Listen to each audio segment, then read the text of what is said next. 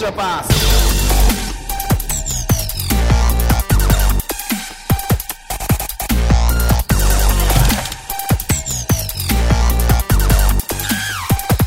「皆さんこんにちはエクストラパスポッドキャスト」ですズボンです宮本です。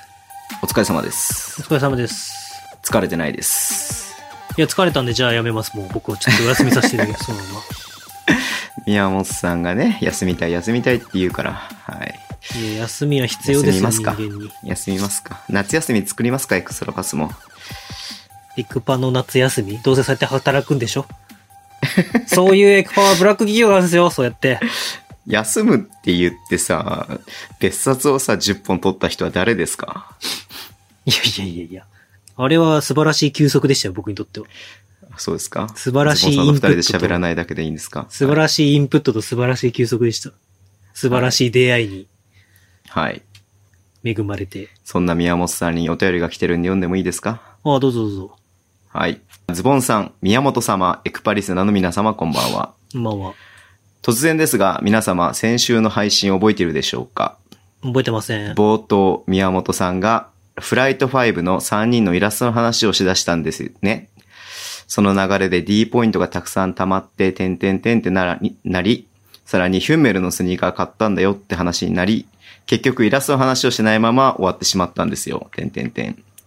あのイラストは、どこでどうしたのって気になってしょうがなかった泉です。なので、次回、過去今回ですね、えー話してもらおうと宮本さんにツイッターでコメントしたわけです。そうすると、なぜだかそのツイッターのやりとりで私が悪いみたいな感じにさせられ、ガラスの心を持つミオンは立ち上がれだないだの、エクパ休むだの、しまいにはモンマ選手のオーセンティックユニフォーム買えだの、かっこ昨シーズンのワッツの調べたら2万円以上しましたよ。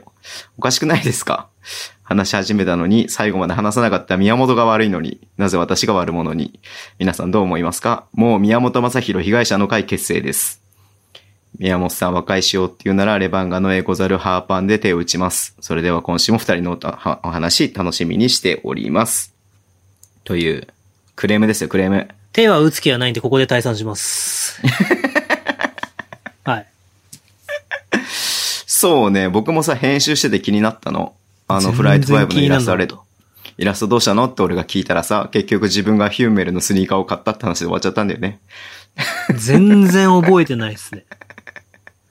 自分で聞い、喋ったんだろうし、自分でお聞いてもいたけど、はい。全然覚えてないですね。そんない話やをしたことーすそらの違和感というか気持ち悪さは多分皆さん多分思ってると思うんですよ。あのイラストはどうしたのか僕は聞きたかったんですけれども。はい。はいどうしたんですかあのイラスト。どうしたんだっけで、D ポイントが溜まってたから、つうか D ポイントで何かそれを使ったのか、使ってか買ったお願いやいした、のかな D ポイントじゃないい。ですよ、あれは。え、なんで D ポイントは、分かりやすいように D ポイントを多分言っただけで。おんおんおん要はだから、その、例えばヨドバシのポイントとか、ビッグカメラのポイントとか、はいはいもはういはな、いまあ僕なかなかあるんですよ、結構。はいはいはいはい。だからまあその中で僕の主力が D ポイントだっていうだけの話で。うん。なんで、だから別に D ポイントっていう例えを打っただけで D ポイントじゃないポイントですね。あれはなんかのサイトの、なんだったっけな、うんうんいや、僕もちゃんと覚えてないんですけど。うんうんうん。で、溜まったポイントがあったから、うんうんうん。なんかあるじゃないですか。こう、アマチュアの人が、はいはいはいはい。こう、ちょっと、ちょっとやりますよ、みたいな。はいはいはで、クーポンも発行して、い。うんうん。で、なんかそれですごい安くできたから、うん。作っただけですね。あ、じゃあお金を払って普通にお願いして書いてもらったんだ。ああー、そうです。なんかスヌーピーっぽい絵描きますみたいな人がいて、へー、で、フライイト5のイメージを広げてったんですよ、僕の中で勝手に。はいはいはいはい。、で、僕のイメージはもっとゆるいイメージだったんですよ。うんうんうんうん。なんか、本当に。結構なんか、えらく喋ってしまったんですけど、楽しくて。うん。で、今度また近々確か収録がある予定なんですけど、あ、フラまイトだ、 5ね。はい、うんまだ出し切ってないのかな、フライト5。 5本出てるよね。もう何本か出るかもしれないです。僕はまだ一番新しい、その、同年代のプレイヤーの3本目後半ってやつははまだちょっと聞いてない。中編までしか聞いてないんですけれども、い。はい。狙いくんが、ズボンさんが、エクセレンスの長沢くんの話のことでズボンさんの名前を出してくれたので、それに満足してもうその後聞いてません。ああ。まあ。え、何を話せばいいんですか、これ。いやいや、そのイラストはね、どうしたのかって僕聞きたかったし、はい。多分それみんな気になったのに、それをこう、なんつうんですかあの、なんかこう、な、な、その結論が出ないままになってたので気持ち悪さを思った人が多かったんじゃないのかなって僕も思ったんですよね。いや、は結論なんかこのポッドキャストで出るわけないでしょ。い、 ちょいちょいちょいちょい、だからその、な、そのイラストどうしたのっていうその質、質問に対しての答えが聞きたかっただけですよ、僕は。はい。なんか、最近結構いろいろ調べるといっぱいあるんですよ。そのコロナの関係のせいか、うんうんうん要は登録して最初のあれだと500円クーポン出ますとか、うんうんうんうんまあ普通にそういうサイトっていっぱいあるじゃないですか。あるね。で、まあそれでなんかそのポイントも使えるからう、ん、アマゾンだったかな違うかななんなんだっけな忘れちゃったけど。うん。うん。でもなんか結構僕その、買うときって、やっぱいっぱい一生懸命調べてどのポイントが一番貯まるかとか考えるんですよ。で、どのポイントで払うと、 あの、一番貯まるかみたいな。はいはいはいはいはい。ではい直近で言うと、うん。えっ、と、ドコモの D ポイントが結構かなりあって、で、はいはいはドいコモのクーポンが結構満単位であったんですよ。うんうんうん。で、それで、えっ、と、iPad Pro を買ったんですよ。あ、そうなんだ。はいへえ男の36回払いで。それ別に言わなくていいんじゃないですか。で、買って。だからまあ、月々の支払い、今なんかさ、携帯会社割引みたいなのないじゃないですか。ああ、そうだね。うん普通にちゃんと払いましょうみたいな。あの、縛りとかもないし。うん。で、だからら、なんか分割で、なんか月々かなり安いんですけど、で買ったんですけど、まあそれでしくじったなって思ったのが、うん。あのーで、マジックキーボード買おうって思って、はいはい。せっかくなら。で、それで Amazon のポイントも結構あったんで、うん。で、Amazon で買おうと思ったんですけど、え、まあ Amazon で買うか楽天で買うか、どっかその電気屋さんで買うか悩んだんですけど、うん。その、Amazon が今 D 払いで払うと、50倍、50倍なんですよ。ポイントがそう。すごいね。で、だから、えっ、と、D 払いで普通払うと3万ぐらいするのかなキーボードって。うん。だから、3、300ポイントつくんですけはど、いはいはいそれが50倍になるから、1500ポイントぐらい入るんですよ。はいはいはいはとか、とそういうと、い。50倍ってことは1万5千じゃないのあ、そうだね、1万5000か。うん。50倍だったらね。うん。確かね、でも上限が確かあったはずだけど、1個に対して。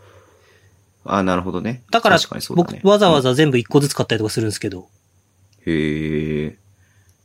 そう。で、楽天とかは僕結構楽天のなんかいろいろ、あの、お金かかんないけど登録したりとかすると、ポイント倍、う倍、あの、1倍、2倍とかになったりとかするやつがあって、うん今。僕多分5.5倍ぐらいなんですけど、だから通常のポイントですでに5.5倍のポイント数で買えるんですね。うん。でも、基本的にはなんかそのラリーの時とか、あとポイント10倍とかの時の店しか買わないんで、楽天ポイントも月に何、3000ポイントって貯まるし、へえ。ドコモポイントに関しては結構普通に年間で10万ポイントぐらい貯まるんじゃないですか、僕。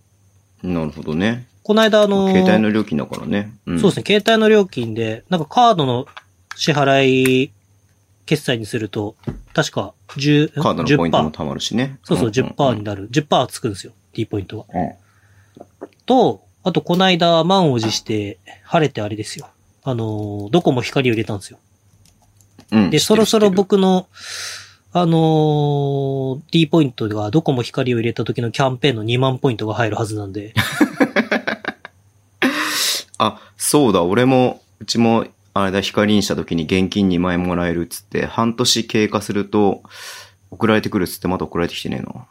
あ、そうなんですかうん。なんか、え、つうか、宮本さんちょっと気になったこと一つ言っていいはい。あの、僕これ失敗したんですけどって言って話し始めたんだけど、失敗した話が出てこなかったんだけど。何を失敗したんですかえ失敗したんですけどって言わなかったさっき。あ、その失敗した のは、だからそういうとこだよ。あのー失敗したのは、そういうとこだよ。えっ、と、iPad Pro を買う前に、うん。 1ヶ月前ぐらいにマジックキーボードを買っとけばよかったのって。そしたら、1万5000ポイントか、うんうん。えっ、と、D ポイントが入るから、もっと割り引けたなっていう。あ、なるほどね。そう、だから逆パターンにしちゃったから、その、次使う D ポイントがまた、なるほどね。あと、コンビニとかも、D ポイント20倍、今ローソンがやってんのかな、へー ?D 払いで払うと20倍。 D 払いって何その、あの、ま、まとめて支払いみたいなやつ携帯料金と一緒にああ、そうそうそう、キャリア決済みたいなやつですね。あ、キャリア決済ってやつね。はいああ。なるほどね。で、やってるんで。で、で、後から、あ、なんか、クレジットカードとかも、なんか登録すると、そこのお店だけ5倍とか10倍とかみたいなやつがあるんですよ。うんうんうん。ポイントが。だかうん。らそういうのも、だからそこのスーパーしか行かなかったりとか。まあもちろんその近いからっていうのもありますけど、うんうん。あただ、何極力行くドラッグストアを同じにするとか。あー、まあそれがだって、ね、ポイントのさ、あの、戦略というか囲い込みだからね、顧客の。そうですねうん。一時はだからもう和音の支払いばっかり にして、一時はイオンばっかりって言って、和音ってあったね、昔ね。今もあんのかなありますありますあります。あるんだ。うん。 20日使って30ねえ日は5%オフですから。いいな。よ。へえ。なるほど。とか、5のつく日はポイント2倍でとか、なんか、もうちょっというんあんま言ってないからわかんないですけど。っていうのを、まあ結構趣味でやってるんですよ。趣味でね。うん。はい。はい。はい。でだからどうやったら一番なんかお得かな、みたいな。ポイントの話ね。ううんん。まあで、それでどうか、なんかその、いろんな人たちが、なんだ、あれ、ジモティーみたいなサイトみたいなやつで、はいはいはい。その、これやるんで、うん。書きますみたいなやつを見つけて、うん。で、なんかイメージ的にはスヌーピーが一番合うかなと思って、へえ。スヌーピーにして、いや、で、狙いくんとさ、タロンタさんはさ、なんかちょっといい感じのスヌーピー感がすごいうんうんうん。出てて、いいなって思ったんだけどさ、なんか宮本ってやつだけさ、やたらエラ張ってんなと思って。え、なんか宮本さんだけさ、ちっちゃくないなんかサイズが。ああれは自そこ分にすでごい違コ和ント感ロがーあったルしんだけて、ど。ちっちゃくした。みんなのサイズ感に合わせたの。そう、本い当や、あのんなちっちゃくないでしょ、だって。え、だって狙いくんが177、8ぐらいあって、僕168しかないから。で、タロンタさん180あるから。あんま宮本さんと狙い君そんな変わるイメージがないけどな。あれ狙いくんってだって170、そんなあ後半ぐらるいしてるそんなでかいそんなでかくなくない狙い君って。あ、違ったっけいやわかんないけど。まあでもせっかくあそこまでやるんだったらなんかサイズ感をみんな普通にあ、そうい普うこ段ととね。一そ緒れにでだかしたらい。宮本さんだけやたらちっちゃいのね。そうそうそうそう。で、なんか、なんか、うん。あと3人ってなったから、3人で始めたから、うんなんか、ポイントガード、スモールフォワード、センターみたいな並びだとバランスいいなと思って。あ、なるほどね。はいあなんかそういうちょっとサイズ感別みたいな。はい。わかりました。はい。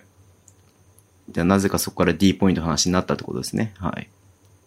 まあでも D ポイント、D ポイントで2時間喋りたいぐらいだよね、 本当にそれ別のポッドキャストでやってく れ。それ、フライト5でやってくれ。いや、フライトファイ俺ブたちはバスのケッ D トボーポイルンのトでやさ、ってフくラれ。イトファイブはバスケットボールのさ、YouTube ライブだから、YouTube ラジオか。はい。だからさ。どうやったら溜まるかって考えるのは楽しいですね。うん。ただね、使うものがあんまないんですよね、正直。結局、ズボンさんはなんかそういうの全部排除したよね。一、一、一、一一時で。一時ってなんですかえ、だからもうなんか財布の中に、まあ今はほらカードじゃなくても大丈夫だけど、はい。ポンタとか T カードとか入ってるのが煩わしいなと思って、ああ。だからもうなんかそういうポイントに縛られるのが嫌だなって思って、一時期ポンタとかでさ、ローソンにしか行かないとかってやってたんだけどさ、はいはいはも。いうそういうのはね、もうやめようと思って。ローソンがね、最近難しいんです よ。午前中から、えっ、と、午前0時回ったところから、うんうん。だったかなからね、夕方16時ぐらいまでは、200円で1ポイントなの。うんうんうんうんで、も、えっ、と、16時から、夜中の0時までは、えっ、と、200円で2ポイントなの。おおなるほどね。還元率が高いんだね。そう、だからやっ。ぱ朝と、あのーローソンに行くとちょっと損な気がするから。じゃあ行かないのね。そう、あんま行かなくて、朝ごはんをローソンで夜買うとか。うん。あの、ズボンさん多分食べてると思うけど、あの、糖質オフのパンとかあるじゃないですか。うん。あの、ドーナツとか。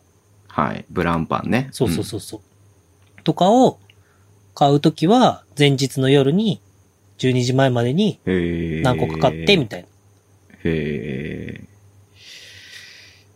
じゃあ、ポイントで、モンちゃんのオーセンティックユニフォームも買ってください。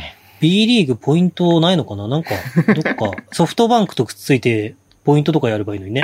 そした ら、ソフトバンクは T、T ポイントでしょああ、そっか。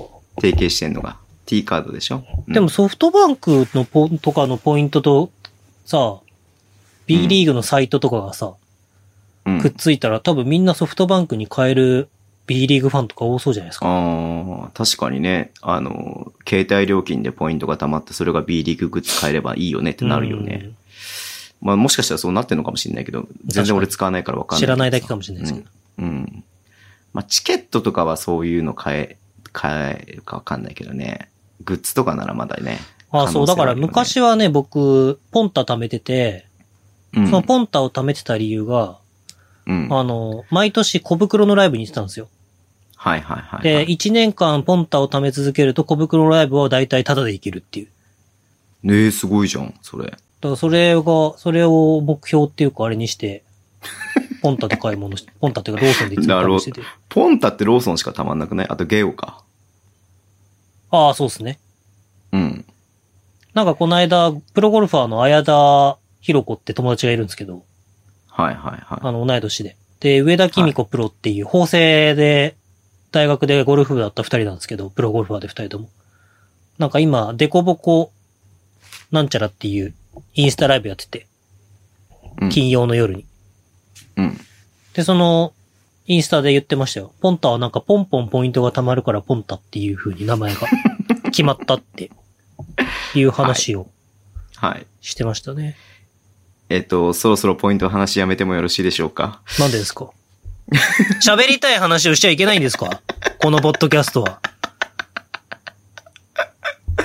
いいよ、じゃあもう気が済むまで喋っていいよ、ポイントの話。もう腹くくって、俺は今日。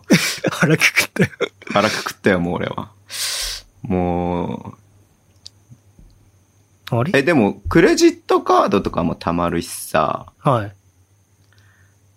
あと何が溜まってるんだろうなあんま溜まってる感じがしないよな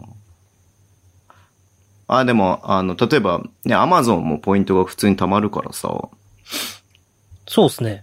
アマゾンもだからこの間、パッて見たら結構数千ポイント貯まってて。うん。で、今楽天も僕、この間使ったばっかなんですけど、なんか、今月だけであっさり、2、3000ポイント貯まりましたね。うん。そんなたくさん買い物してるわけじゃないんですけど。楽天でも俺買い物し、楽天で買い物しないな、今。しなくなったな。何買うのいくらとか買うのいや、いくらは家から買う よ。さすがにいくら食べたいと思ったら家から買うよ。どうしても食べたかったら家で払うよ、さすがに。うなぎとかね。そうですね。あのうなあぎのう美な味ぎうしかまった、ね。そうだったな。あのうなぎうまそうだったな。しかもさ、なんか、山田水産って言うんですけど、はいはいはい。あの、社長をフォローしてくれて、あ、社長じゃねえや、専う務。ん。うんうん。そしたらさ、あの、山田水産が僕知らなかったんだけど、はい。僕がね、ツイッターとかにあげて、うなぎをうちのお父ちゃんが送ってくれたんですよ。はいはい、はい。で、めちゃめちゃ美味しくて。はい。で、して、それがまあ、霧島の山田水産っていうところのうなぎだったんですよ。うん。鹿児島かな霧島だから。そっちなんだ。そう、でもなんか会社、社は大分の会社かなんか。へえ、で九州なんだね。ううんん。で、なんかアスリート支援みたいなのをやってるのが、へホえ。ームページにあって、はいはいは、ああ、こういうう会社は応援したいな、個人的にって思いながら。うん、まあ、似たような考え持ってると思うじゃないですか、きっと。はいはいはい。で、ページを見たらね、なんと、2015年ワールドカップ、ラグビーワールドカップうん。代表を、あの、うなぎで応援してました。あれへえ。これは藤田義和くんがいた時の代表じゃないかと思って。まあ、親近感湧きますわな、そりゃ。はい。したら、その下めくって、あの、スクロールしてったらさ、うん。山田水産はサンウルブズを応援してます。あれ木村隆弘が言ったサンウルブズじゃないか。 まあ、こりゃ親近感湧くよね。なるほどね。思った後ぐらいに、ちょっと後に、なんとまさかの専務が僕のツイッターをフォローしてくれて、へえ。で、フォローし返したんですけど。山田水産ね。はい。ぜひ、美味しいんで楽天。僕のツイッターで、あのー販売ページくっつけといたんで、あ、そうなんだ。はちい。ょぜっと見てなひよ、次の土曜の牛の日、8月2日うかな、ん。うん。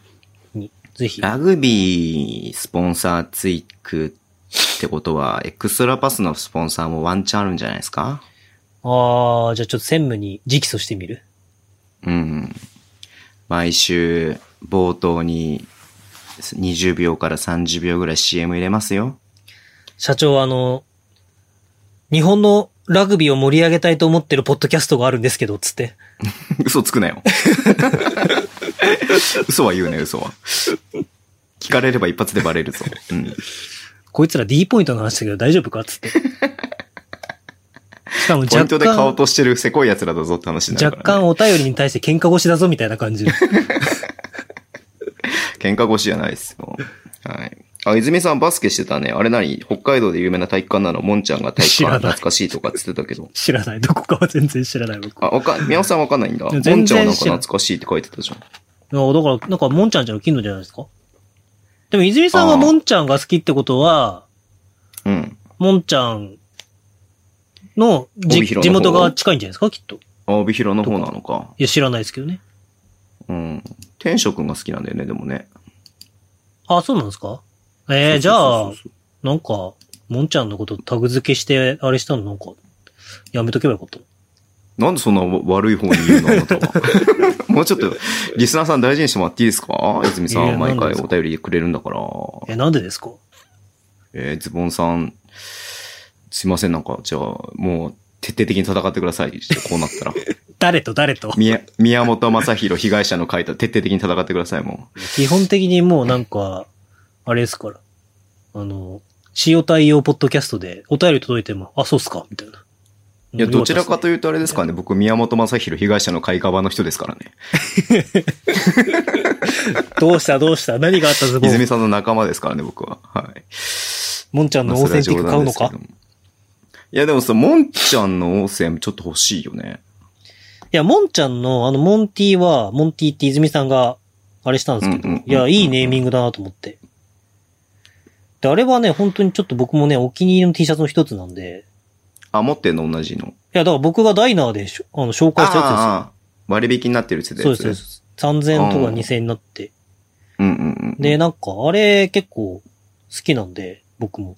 だからね、もんま、慶次郎 T シャツまた出たら買おうかなって思ってるんですけど、今年も出るってね、もんちゃんが言ってたからそね。う言ってましたね出ると思いますってね。はいうんもんちゃん、もんのラジオもありますから。じゃあちょあっとれ、、2回目配信されたいや、まだされてないと思いますよ。で、いしもうだってに 2, 週間ぐらい経つぜ、そろそろ。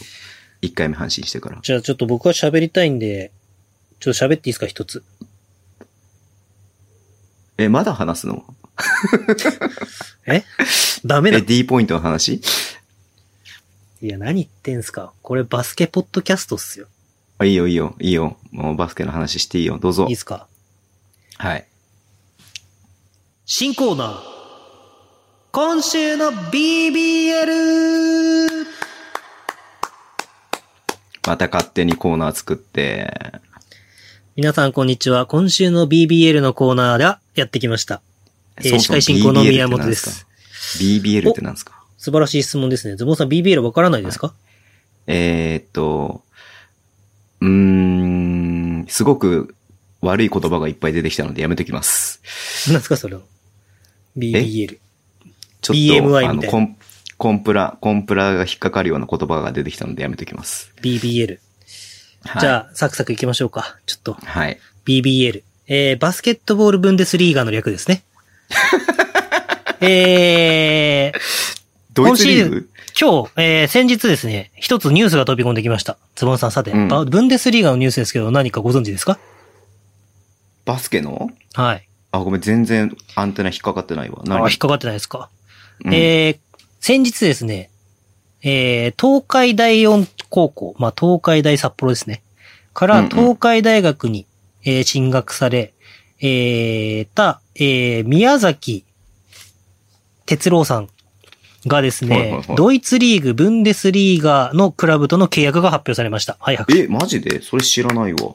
で、えっ、と、アソシエイトコーチとビデオコーディネーターとして、えー契約が、えー発表されまして、え、選手じゃなくてドイツの、あのーコーチです。へーえっ、、と、ルードビスブルク。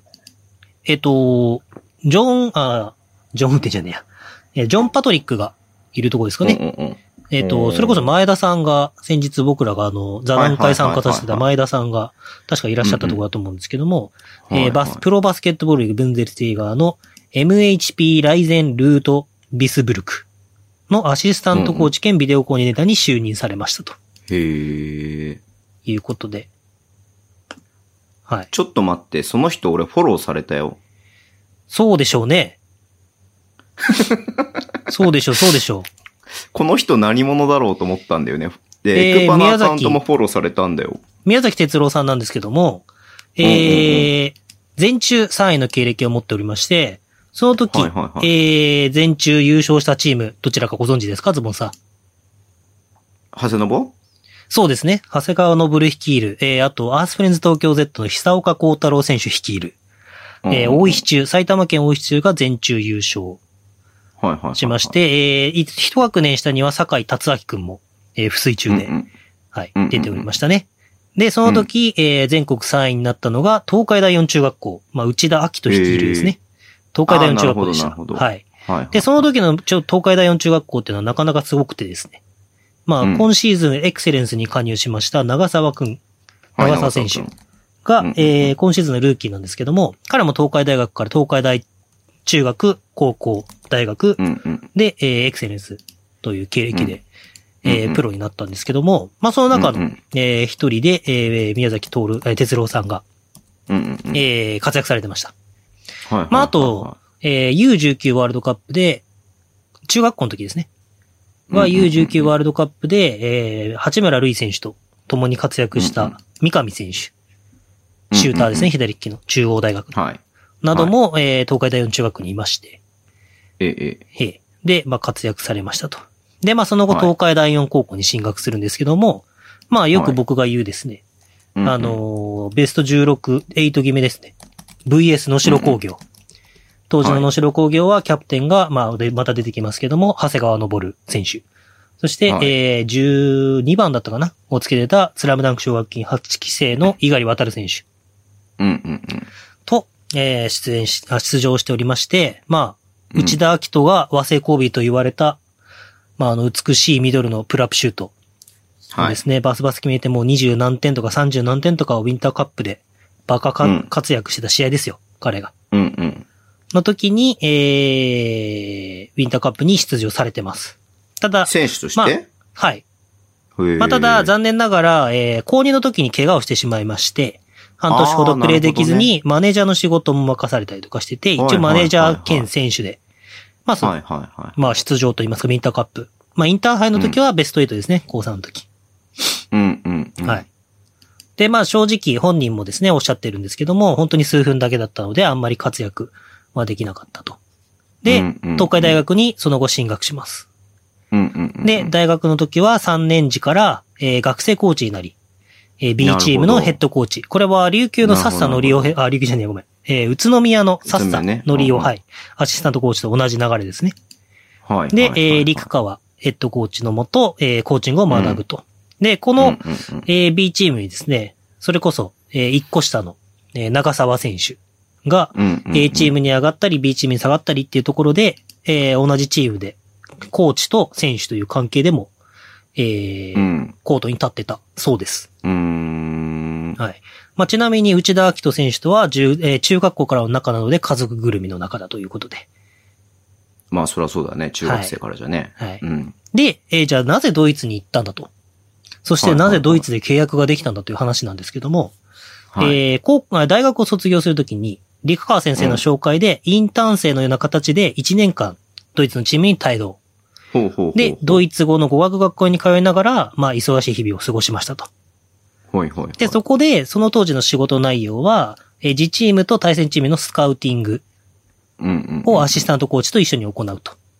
うんうん。で、えっ、と、ドイツ語はもちろんできなかったんですけども、基本的に英語、うん、クラブが英語でコミュニケーションを取るらしいので、えー英語の勉強をするために、えー3ヶ月間英語の留学をしたそうです。ほうほうほう。はい。で、まあ今シーズンからそれで晴れてアシスタントコーチ、えうーーんビデオアナリストとしてドイツのクラブに契約をしたドサンコ、へえバスケットボール。人ですね。すごいっすね。はい。で、まあ、そんなこんななことをですね、まあ、僕が、ドサンコの活躍嬉しいですって DM 送ったら、速攻返してくれて、気づいたら一日中ずっと DM をやりとりしてまして、多分一番早くエクストラパスが、えー、宮崎哲郎先生さんに、えっと、コメントいただいたはずです。はいはいはいはいはい。どこの北海道のメディアよりも多分早いということだけははい。はい。あれですね。目の付けどころがエクストラパスですね。そうですね。ね。ということで、ぜひですね、えっ、と、先、えっ、と、いつだっけ先週うん。それこそなんか、もっとユースから、うん。こう、と留、留学じゃなくて、先々週だっけ、こう、バスケの選手がうんヨーロッパに行くためにはみたいな話をしたりとか、うんそ。れこそ韓国リーグ KBL に行った中村太一選手の時は、はい太。一くんにね、ユーロリーグのクラブとドンといつか契約してもらってみたいなうん。話をしてましたけども、決しはいて選手というルートだけではなく、はい。このように、えーいろんなね、ルート、えーコーチだったり、アナリストだったりっていうルートがありますんで、そこにね、えー、ドサンコの方が、えー挑戦するというのは非常に嬉しいですし、非常に応援したいなという。はい。気持ちに僕は今満ち溢れてますので、はい。今日の収録を休もうか直前まで悩みました けど、もうこれを伝えたいがために今日は、この収録に参加させていただきたい。はい。 ありがとうございます。いや、本当にすごくないですかすごいね。っていうかさ、うんその、なんだろう、僕の目線で言うのはすごくおこがましいかもしれないけどもさ、はい。結局その選手がいくら海外に行ってさ、やったとしてもさ、うん、やっぱコーチを育てなきゃいけないっていうのも当たり前にあるじゃないですか。そうですね。まあそういった中でね、うんだから2年、大卒で2年目ってことでしょは ?1 年目い。2年目ですね。 2年目だよね。だからはい2年目の人がさ、もうそうやって海外に、こう、コーチとして、もうそういうクラブに所属できるっていうことがさ、本当にすごいことだなって思うし、そうですね。で、それでね、やっぱり活躍していくことによって、その後輩の人たちにさ、そういうルートができればさ、いいことじゃん、めちゃめちゃ。うん。うん。だからそういった人が先陣を切ってね、この世の中だからこそやってほしいなっていうふうにめちゃくちゃ思ったんで、それは本当にリスペクトもありますし、うん。いや、期待もありますし、うん、すげえいなやと僕思います。もいろいろ、こう、情報交換というか、っていうと、本当に逆に向こうに対して、プラスの情報を提供できてるのが、ちょっと自信はないんですけど、うん、本当に、こう、同じ度参考として、まあ、うん。今喋ったのほんの一部で、ちょっとだいぶ抜粋したせてもらってる部分もあるんですけど、うん、もう嬉しかったのはやっぱり、もともと発信とかするのって得意じゃなかったんですって、やっぱり。自分の意見言ったりとか。はいではいもは、いやっぱりこう一年間とか海外で過ごす中で、そういうことをしていかなきゃいけないうん、っていう部分もあるし、あの、なんつうんだこう、北海道のことを最終的にはすごいいろんな話をしたんですけど、うんやっぱり、北海道を盛り上げていきたいですよねって話をしてくれうんて、うんうん、で、まあいろんな、こう、バスケットボールだけじゃなく、やっぱりこう、北海道からチャレンジすることで、こう、うん北海道の人を勇気づけるっていうのはまあまさにですし、まあうん他のスポーツとの兼ね合い、まあ北海道ではやっぱウィンタースポーツとかも盛んなんで、うん、うん、まあそういう中で、こう、自分が、こう何か、こう力になれれば嬉しいですみたいな話もたくさんしてたんで、本当に、うんなんていうんですかね、こう、選手を応援するのは当たり前だと思うんですよ、きっと。はいはいはい。でも、例えば、いつも僕が、まあね、しつこく言ってるからあれですけど、アスフレの東堂さんとか元さん子ですし、うん。で、オフシーズンにはね、GBN セミナーっていうすごい、10回、全10回の世界のコーチを呼んでっていうイベントをやってくれたりとか、でうんいろんなね、あれ、それこそ琉球行った富山さんとかも、ドサンコですし、うんうんコーチ。そうやってコーチ陣とかでも、こう、なんつうのいろいろ活躍されてる方がたくさんいるし、まあ世代的に言えば、まあ僕らが、あの、いろいろお世話になってるスラムダンク奨学金の、それこそ猪狩渡くんと同い年うでん、酒井くんとかうん鍵富くんとかと近しい年代うんの選手たち、選手っていうか、バスケット人がコーチとして、海外でチャレンジをするっていうのは、ぜひとも北海道全体で応援してほしいなっていう、ふうに僕は思ったので、はい。はい、今回、これをですね、えーはい今週の BBL ということで、はい。えー毎週、必えーピックアップできれば限り、まだシーズンがちょっと始まってないんであれなんですニけューどス、があればね。い。はい。ちょっとドイツブンデスリーガのお話をですね、はしい。ていきたいなと思いますね。わかりました。で、何がまた嬉しいって、まあ、リクさんの紹介っていうのも多分あるんだと思うんですけど、うん。あのー、ジョン・パトリックさんが、これでも。もよく、このポッドキャストでもよく話が出てくるジョン・パトリックさん、はい。トヨタ自動車ですね、はい。でやられてた、ヘッドコーチされてた方が、ね、でドイツで活躍されててそこに、確かそこのクラブだと思うんですけど、そこに入るっていうのは、また、まあ、ジョン・パトリックさんが日本人を評価してくれるって部分はあると思いますし、うん、うんうんうんまあ、前田さんが、それこそ、最初にその、道を作ったって言っても僕はおかしくないと思いますし、うんうんうんうんでもね、ポンポン続くわけじゃないから、もちろんはい間違いなく宮崎さんの努力があってこそうんのうん。今回の契約だと思うんで、うん。まあ負けじとね、北海道も、まあレバンガも変わっていくと思いますんで、うん。ぜひ、ちょっと北海道の活躍に期待していただきたいなと、思いますし、北海道を変えていきたいと思う人たち、ああ、でもね、あの、宮崎さんも言ってたんですけど、うん。やっぱり外に出てみて、こう、変えていきたいっていう気持ちもあるけど、うん変えなくても本当に素晴らしい部分がたくさんあるってことにも気づけたみたいな話をされてて、もうそれは本当に僕も共感で、うん。やっぱり出てみないとわからないってことはたくさんあったなっていうのが、うんあれですし、まあ何よりやっぱり宮崎さんの言葉ですけど、まあ、うんサポートしてくれた学校だったりとか、まあ応援してくれた人とかっていう人の支えがあって、ここまでたどり着けたっていうのが全てなので、頑張りますっていうことを言ってたんで、ぜひとも北海道の皆さんのみならず応援していただければと思いますんで、はい。はい。ぜひ、宮崎さちょんっのと、注目してみます。はい、ツイッターをフォローしてみてください。はい。すいません、ズボンさん勘違いしました。ズボンさんはフォローされてませんでした。いや、エクストラパスあのがーフォローされてました。はい。僕がフォローして、あ、フォローしたんじゃなくて、はいあ、フォローしたら、フォロー返してくれて、はい。で、まあ、それで連絡取らせてもらって、はで、まあ、エクパとダイナーやってるんですよね、みたいな話を、まあ、いつもするんですけど、そういう時って。い。はい。はい。で、言ったら速攻すぐ、二つともフォローしてくれて、で、だから僕が、はまあ、フォローし返したんですけど、っはい。ていう感じ。だから、まあ、ゆくゆくそのうちズボンさんもフォローされると思いますんで、ぜひ。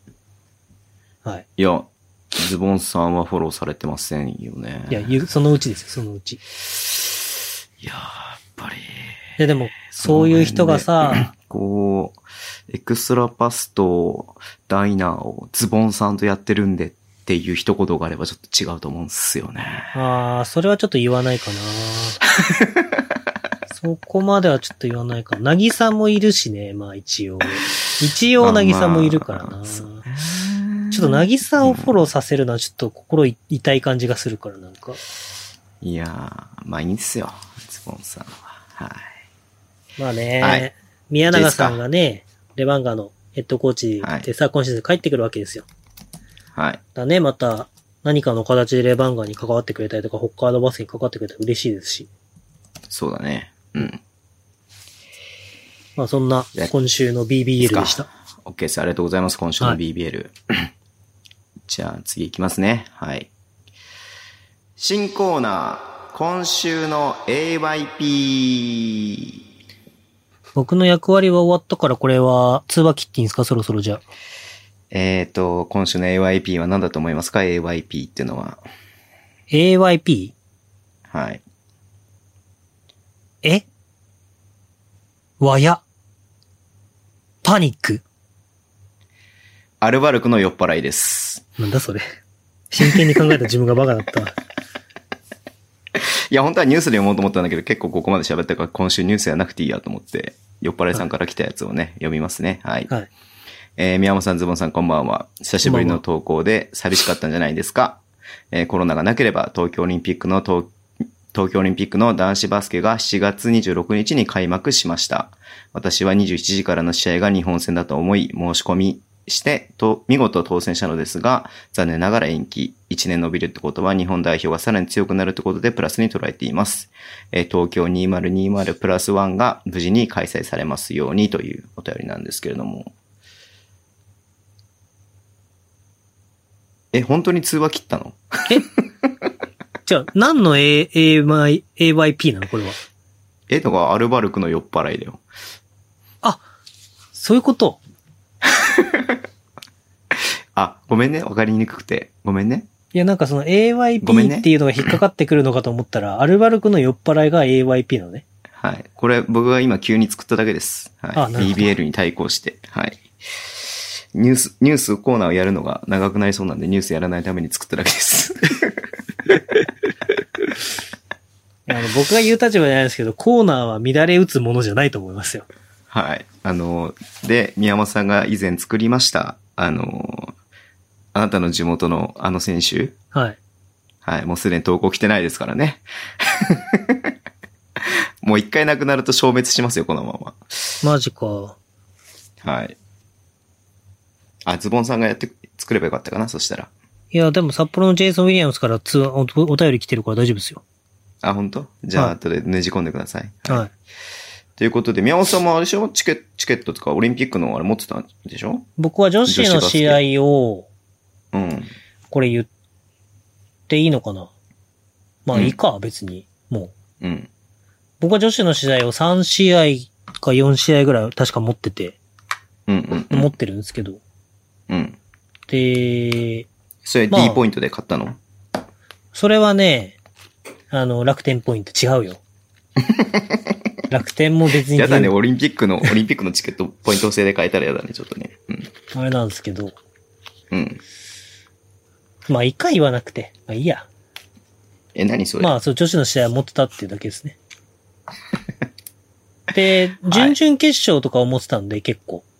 あ、あいい試合準じゃん。々決勝、予選も何試合かも、2試合かな ?2 試合と準々決勝2試合だったんで、うんまあ、なんかそこまでいったら日本戦見れるかなと思ってましたけどね。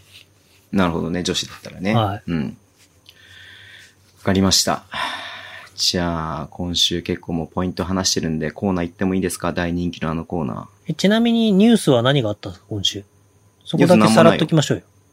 あ、ないんですかああの、中村何太一くん、自主隔離期間終了して練習参加とかそういうのなくて。ね、ない。今日から練習してたね。うんあとは、今週あったことうーんとね、情報さんが富山グラウジーズと契約とか。あ、復帰とかね、はいありましたね。うん。あ、ああれがあったそのよ辺。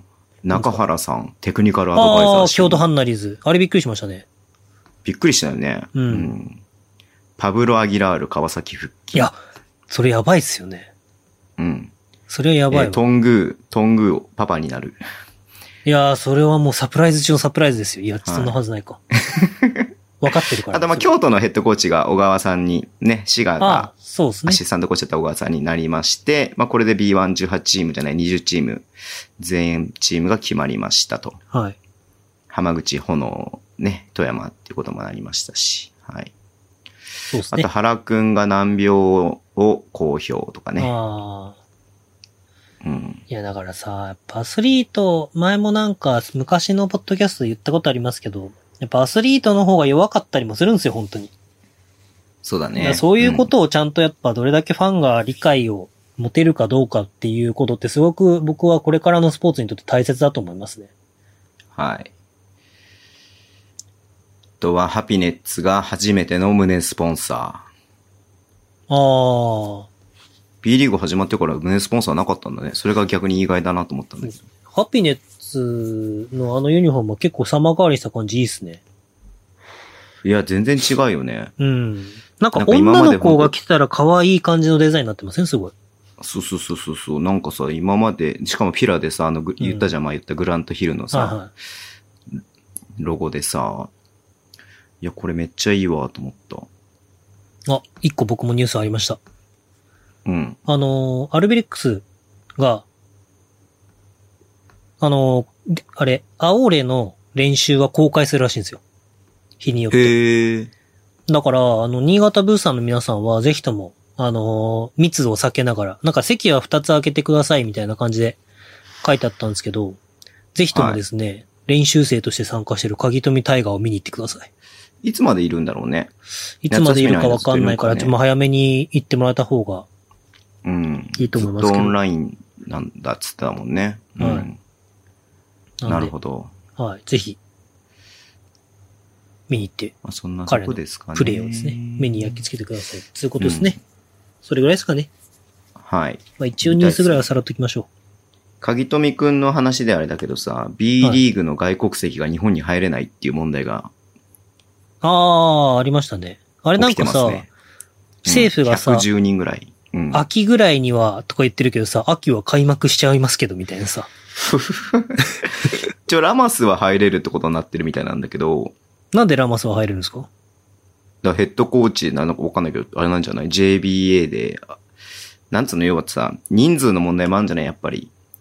あー、 B リーグの方から110人お願いしますっていうのとさ、なるほど JBA の方からさ、まあラマスとあと何人かだけって言ったらやっぱその、スピード感っていうのはやっぱり人が少ない方がいいわけじゃん。完全国とかも多分ありますよね。その、うん。アメリカとかやっぱ、大変だあから、確かにね。うん。やっぱ入りにくいとか、うん。アルゼンチンがちょっとどうかはわかんないですけど、うん。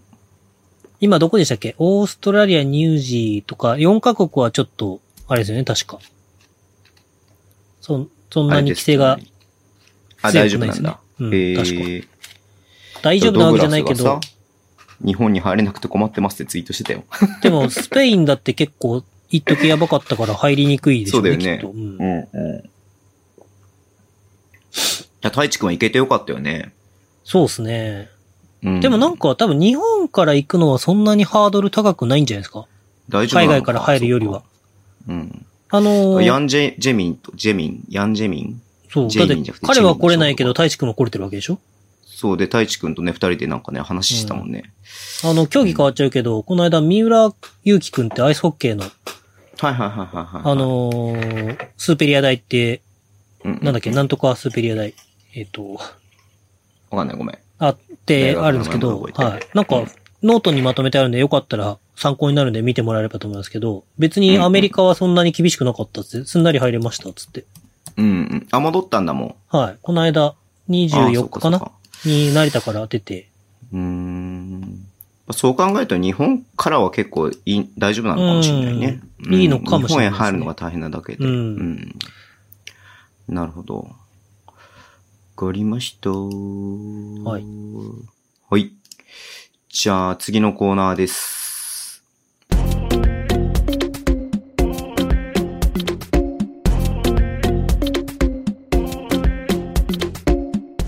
最強助っ人外国籍列伝。おい。はい。早速読みますね。えーお疲れ様です。タロンタです。お疲れ様で今す。週の外国籍選手ニュースへの投稿です。筒香選手はホームランに打点にと日本人野手としてなかなかの活躍。宮門さんと同級生のブルージェイズ山口投手はメジャーデビュー戦でいきなりサヨナラ負け投手。ここからの活躍に期待。えータロンタと同級生のレッツ秋山選手はヒットを打つなどぼちぼちの活躍。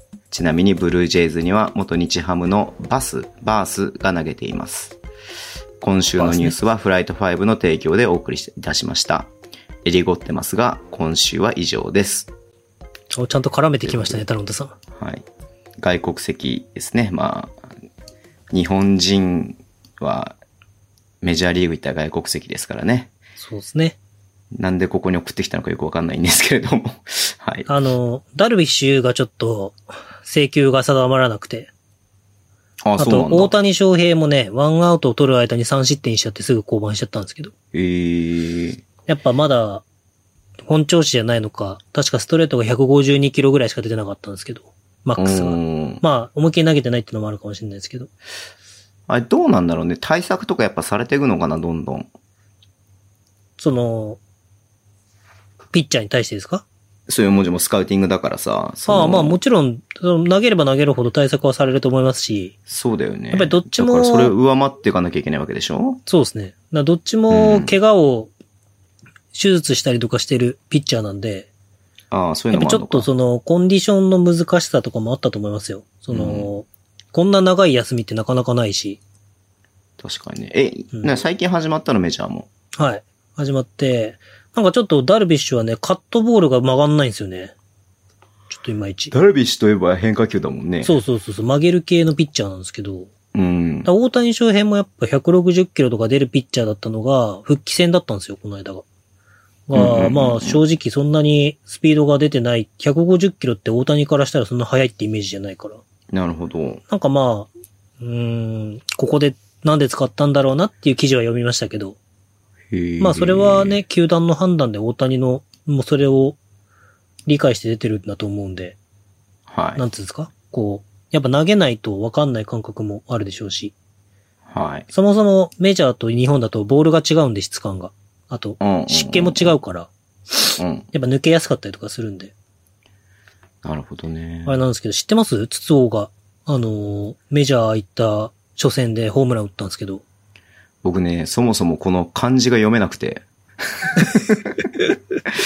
一応もらった時に何て読むんだこれと思って、はい一応調べたら筒号って読むんだってことを知ったぐらいの人です、僕は。いや、で、そこだけちょっと触れたいんですけど、はいはい。あのーメジャーの初打、初打席でね、初試合うんうんでホームランを打った日本人選手が5人いるんですよ。んメジャーの初打席ってこと初試合初試合で。初試合最初うんうのんうん出場の試合でホームランを打った選手が5人いて、はいはいはいはい。なんと、そのうちの1人が、はい、ピッチャーの前田健太なんですよ。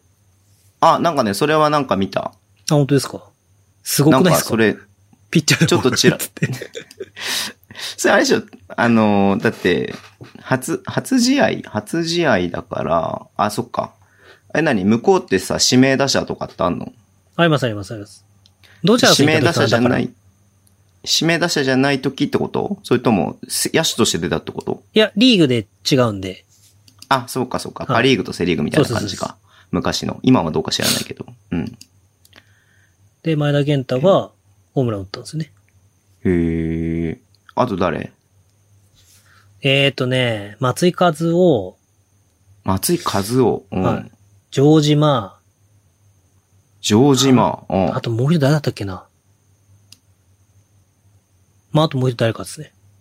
へえ。忘れちゃいましすたけど。ごいね。はいちょっと待って。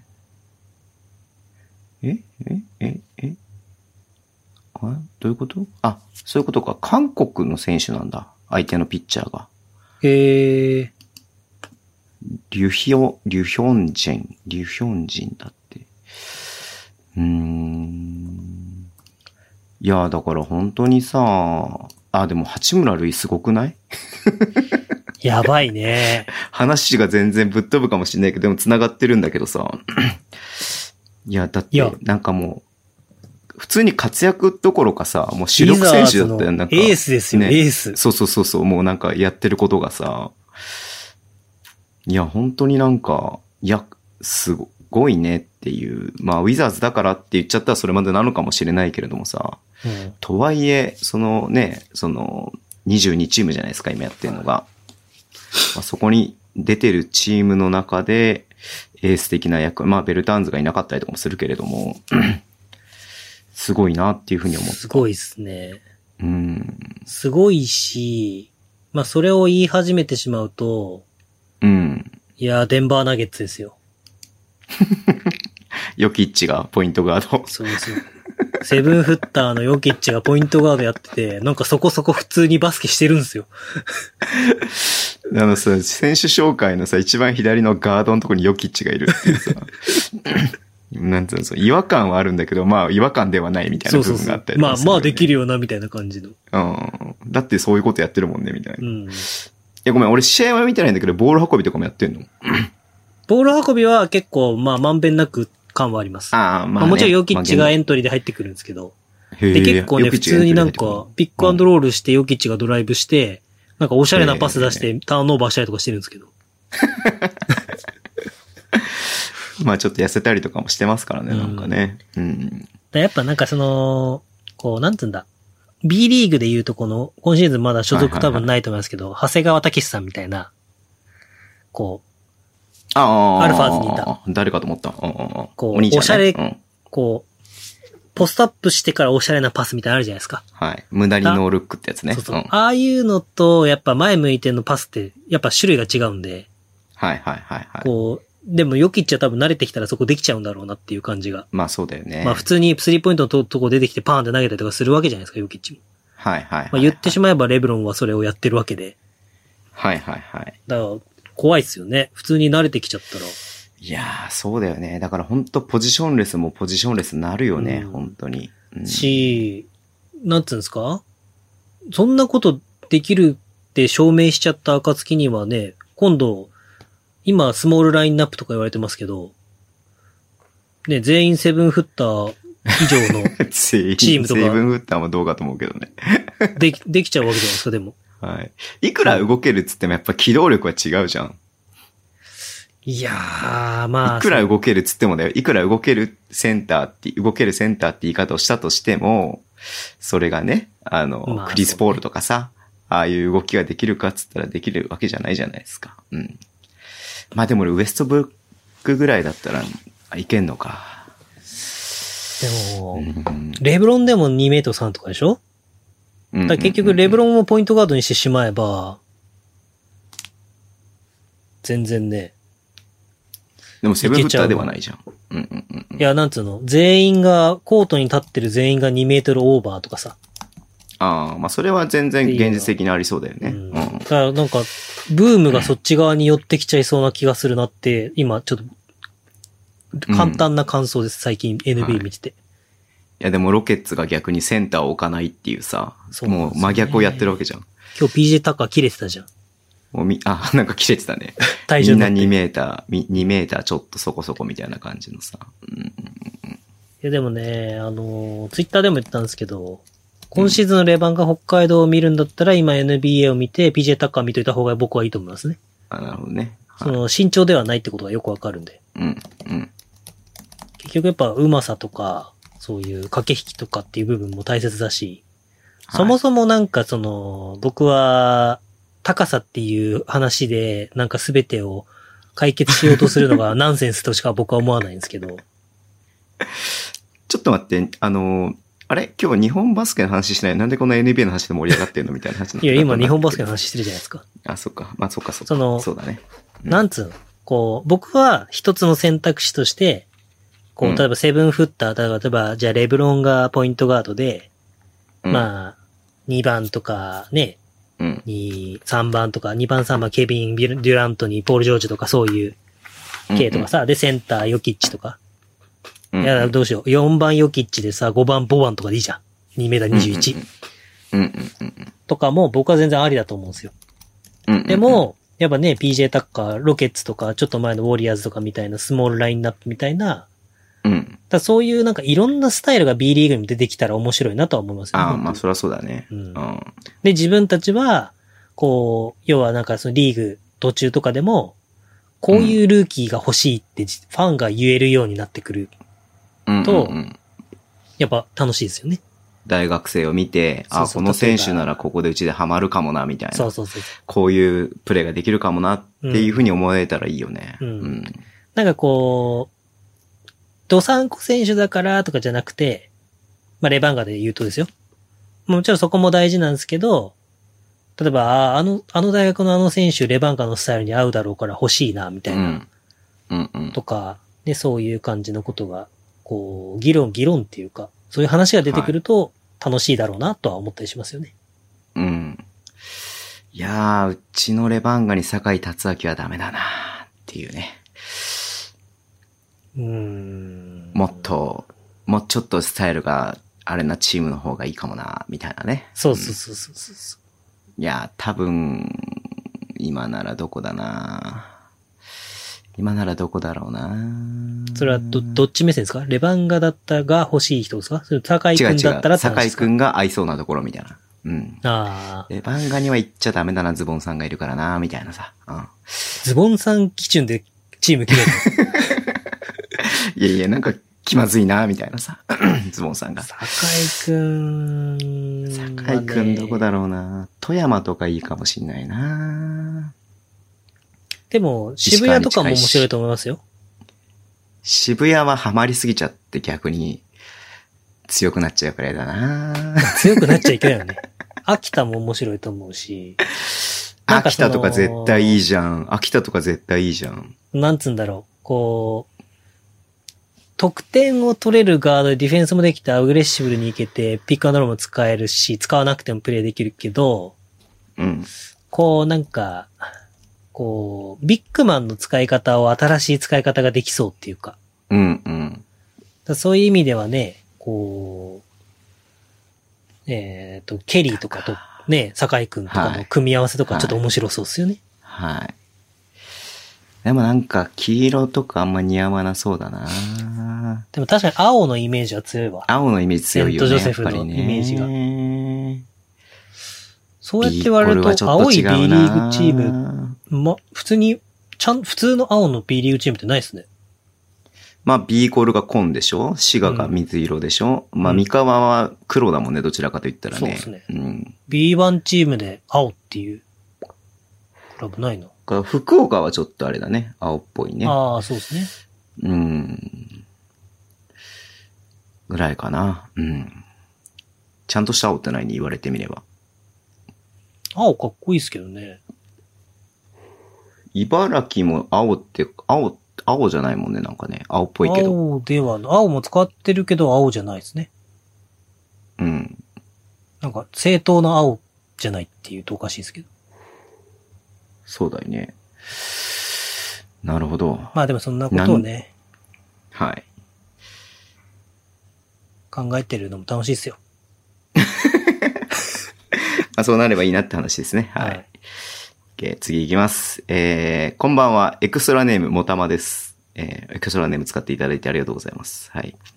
今週はミスター・アルバルクと呼んでいいでしょう。チャールズ・オバノンについて投もう稿い懐たしかま。しいですすね。えー95年に UCLA のスターターとして NCWA トーナメントを制覇、過去控えに JR ヘンダーソン。その後、97年 NBA ドラフト全体32位で指名され、えーポスポストンズだってなんて、ピストンズへ、え2シーズンプレー。えー99年から、えー2010年までトヨタ自動車、自動車アルバルクでプレー。えー06年、07年はシーズン MVP を受賞しており、トヨタの黄金期を支えたプレイヤーです。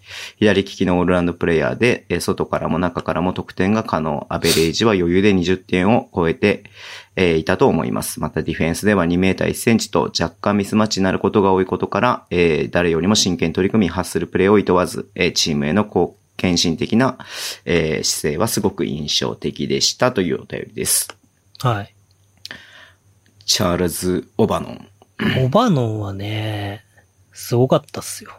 ごめん、ちょっと俺も、ごめん、ここリアルタイムで見てないんだけど、オリモさんとかで一緒にややってた感じかなそうです。オリモさんとかがいた時の2000前半ですね。2000年代前半がトヨタ自動車でしたね。僕は一番強く印象に残ってるのは。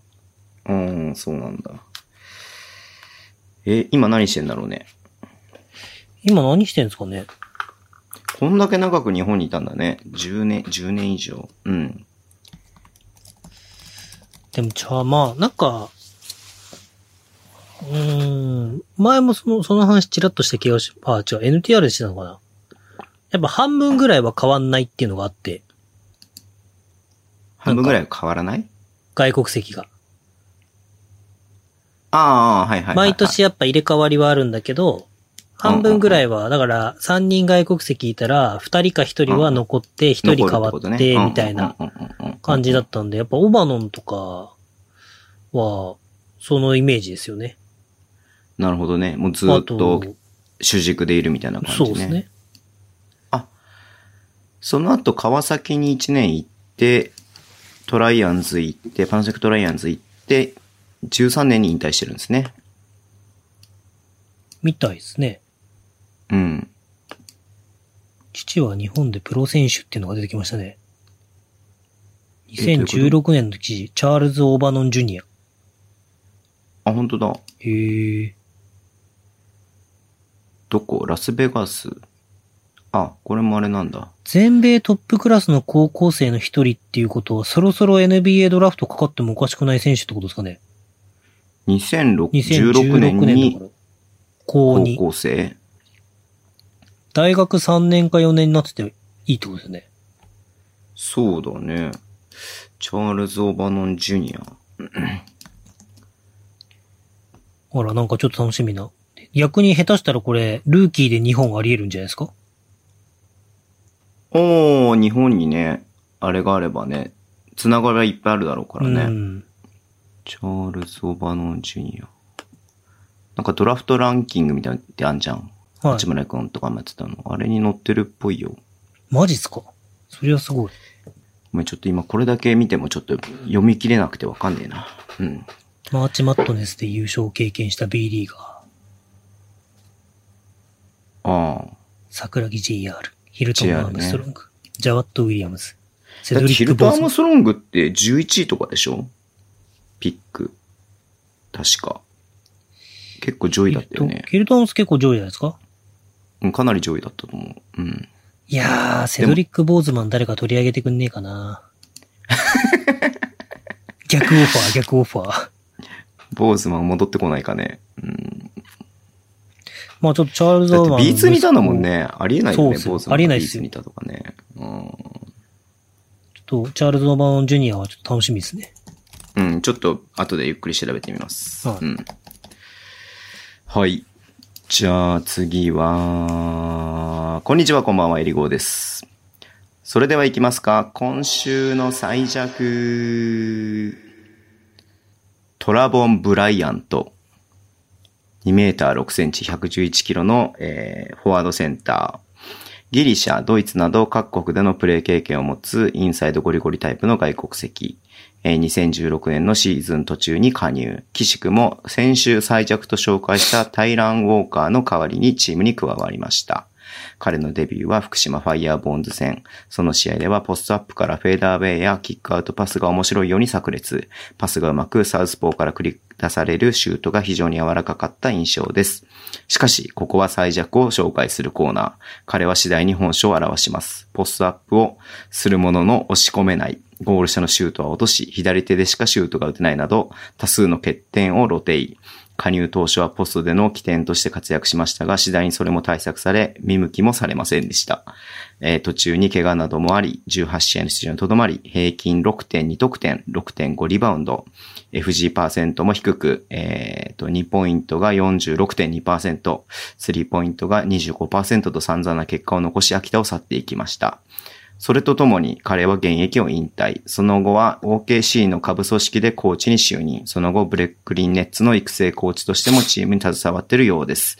えー彼は何、何をコーチしてるんですかねちょっと上手かったポストディフェンスでも教えてるのでしょうか僕にはわかりません。今週はここまで。次回は現役でもあのせ、ん今でも現役のあの選手。次回も絶対聞いてくれよな。追記。どうやらオーランド入りしてるみたいです。えー左下がトラボン・ブライアントっていうなんかね、画像が送られてきました。今なんか NBA のね、あれに入ってるみたいですね。うん。ということです。 トラボン・ブライアント。トラボン・ブライアントさん。なそ指れ導、者連続で連れてくるってなかなかのセンスですね。なかなか最弱を連れてくるってのもあれですよね。うんやばいですよね。うん。まあ、なんだろうね。まあ来てみないとわかんないってのあるじゃん、ぶっちゃけ。まあ、それはありますね、確かに。プレイはある程度さ、見れるけどさ、その、うん村があるとかさ、うん。なんつうの、その、人間性とかっていうのは特に分かんなかったりとかするじゃん。うん。まあ、そういった意味でも合わなかったみたいなのあったんだろうね。多分ね。生活馴染めなくてっていうのもあるでしょうしね。うん。PJ で18試合しか出てないっすよ。厳しいね。すぐ解雇って感じだったね、これじゃね。そうですね。短期契約とかじゃないだろうしな。そうだね。うん。いやー、期待はしますよね、でもね。やっぱりこうなってくると。あの外国籍がやばかったから次はどんな人が来るんだろう、みたいな。いやー、最弱ってそんなに続くのかないや、でも、今でも現役のあの選手が次来るらしいので、ちょちょっとこれ。れね、聞き方によってはね、ちょっと、なんだろう、もし B リーグのチームの選手だったら、ちょっとなんか、誹謗中傷のように聞こえてしまうので、 大丈夫かなっていうのは、ちょっと心配ではありますけれども、はい。まあ、それはもうエリゴーさんの責任なんで。まあまあそうだね。僕らは関係ないからね。はい。はいあの、ちょっと、まあでも、コンプラ的なものがあれば P を入れておきましょうかね。はい。ちょっと話戻るんですけど、うんうん、うん。チャールズ・オバノン・ジュニアは、ESPN が選ぶ5つ星選手28名に入ってるらしいですね。ああ、そうなんだ。で、じゃあ、 USC に進学ししたらしいですね。んどこ USC。 ?USC。はいはいはい。で、で、今の年収なんだろえっ、と、1位、その当時の1位が、マイケル・ポーター・ジュニア。う。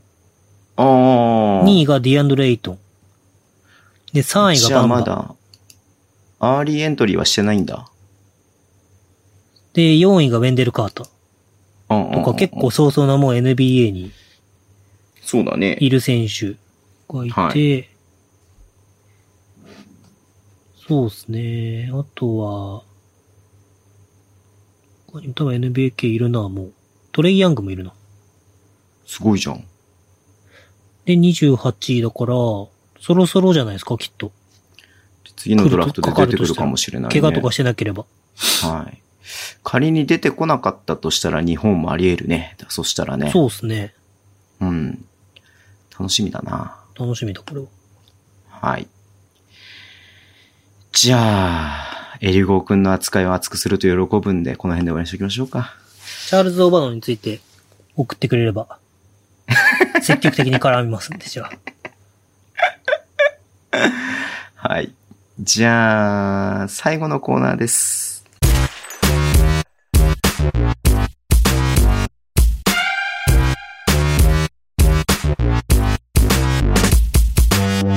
お便りコーナーですね。はい。はい。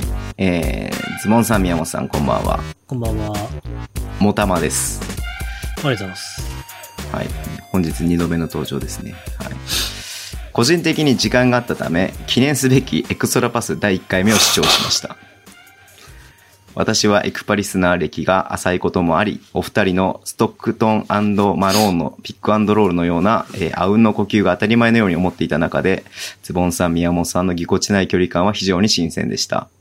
びっくりドンキーのポテサラハンバーグや、えートラピストクッキーは個人的に今後押さえておきたい話題ではありましたが、個人的に一番共感させていただいた話は、アヒルの空の下りで宮本さんの僕にとっての空はバスケそのものだったんだという一言です。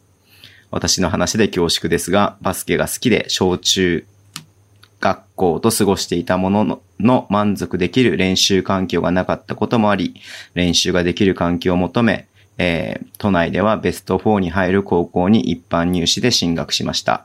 しかし練習できる環境は整っていたものの、実力が伴わず3年間をベンチで過ごしました。2年の冬頃には、後に国体に選出される後輩にポジションを奪われ、モチベーションを保つことに苦しみながら部長であった私は、部員の士気を下げてはいけない責任感と戦いながらなんとか3年間の部活動を全うしました。その後、両親や地元の期待感に応えることができなかったことが辛かったこともあり、えー大学では、えー部活動、ん部活動は愚か、えーサークルにも入ることなくバスケから距離を置く生活をしていました。そんなバスケとのは意図的に距離を置いていた生活をしていたのですが、大学4年時のえー2008年に田臥が、えー栃木に復帰することがきっかけで代々木第二での JBL の試合を見に行き、えー気づいたら仕事以外は、えー国内外問わずバスケとは離れることができない生活を続けてきた今の自分がいます。僕にとっても空もバスケそのものなんだなって思います。エクパやダイナーきっかけで B2、B3、W リーグ、海外挑戦している選手はさらに視野を広げることができ、また、えー来シーズンが非常に楽しみで仕方ありません。えー僕のようなバスケ好きのリスナーが一人でも増えることを記念しつつ、今後ともお二人の活躍を期待しております。というね、お便りですけれども。はい。 2011年に大学4年2008年に大学4年だかああー、ら、そうだね。えっ、と、僕の予想は外れてなかった。僕と6つ違うのかな ?34 歳かな僕の2つ上ですよね。うん。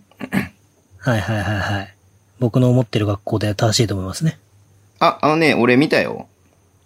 何がもたまさんのインスタにフォローされて、もたまさんのインスタ見たら、母校のっていうなんか写真が出てて、おっともたまさんインスタやってるあそのの高校か、と思ってもたまさんのね、本名で多分やってるんだよね。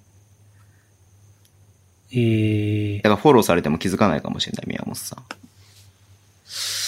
いやーでも、そんなこと言ったっけ言ったの何が 僕にとって空はバスケそのものだったんだという一言ですって共感したのが。はい。エモいな、宮本。っていうか、そもそもこの1回目が本当恥ずかしくてにさ、もう抹消したいんだけど、俺はもう本当に。抹消すればいいじゃないですか。いや、今日聞いていただいてね、こういう、こうね、こう昔をさ振り返ってね、こうエモいね、こうお便り送ってきてくれるんで、僕は嬉しいんですけども、いやーあんなに準備したことないですよ、ポッドキャストに今まで。最初で最後だった準備した回ね。うん。いや、3回目ぐらいまで準備しましたよ。あ、準備してたんだ。 3回目ぐらいまでは。は、かの有名な今日の、今週のピックアンドロールっていうコーナーがあって、はいはいはい。いつしかなくなったんですけど、はいはい。いや、あのコーナーは僕はもう大好きで、はい。もうあのコーナーで何を喋るかってことを毎週考えるっていう。それがもう僕の楽しみみたいな。復帰さ、復、復活させるじゃん。これを機に。いいや、今更何喋るのかわかんないですよね。や、まあ、ダイナーでやればいいんじゃないのそしたら。今週のピックアンドロールですかうんうんうんうん。いやー、これ以上もうなんか仕事増えんの、いいや。まあ、バスケットボール戦術学に任せましょうか、その辺は。はそうい。ですね。まあ、バスケットボール戦術学、7月に出た1と、8月に出る2を読めば、だいたい網羅できるから大丈夫ですよ。今週のピックアンドロールはね。うんはい。違うんだよ。それがさ、生き物として、まあ、あの本が悪いとは全然言わないし、あの本は素晴らしい本なんだけれども、あくまでさ、あれじゃん。理論じゃん。はい。でも、それを生き物として消化させることができるじゃん。音声で伝えれたら。ああ。田中大輝の使い方がどうだ、安藤誠也の使い方がどうだっていうことを言えるということあれでしょやっぱそれ田中大輝の足の使い方が上手いってやつでしょ第2回か第3回。そうそう、そういうことっていうのはさ、そういう、ああいう本じゃわからないじゃん。まあね。でその、なんつうの、そのメリットというかさ、あの、良さはあるよね。こういいやうで音も。声とか動画っていうのは う。んなんだろうね。まあ楽しかった。いや、あの頃は楽しかった。何その、何そのもう、あの頃の僕たちはもういないから、もう、っていいうや、さ。なんつうんだろうな。う新鮮味があったし、はいはいはい、こうはい。なんか、こうなんつうんだろうな。いい意味で今週何喋ろうかなっていう一週間が楽しかったですね。あの頃は。はいはいはそいはのい最。初やるときは全く前向きじゃなかったですけど、僕は。うんうん。いや、それダイナーでやってください、ダイナーで。 5月14日ですよね。はい。さあ、初収録。はい。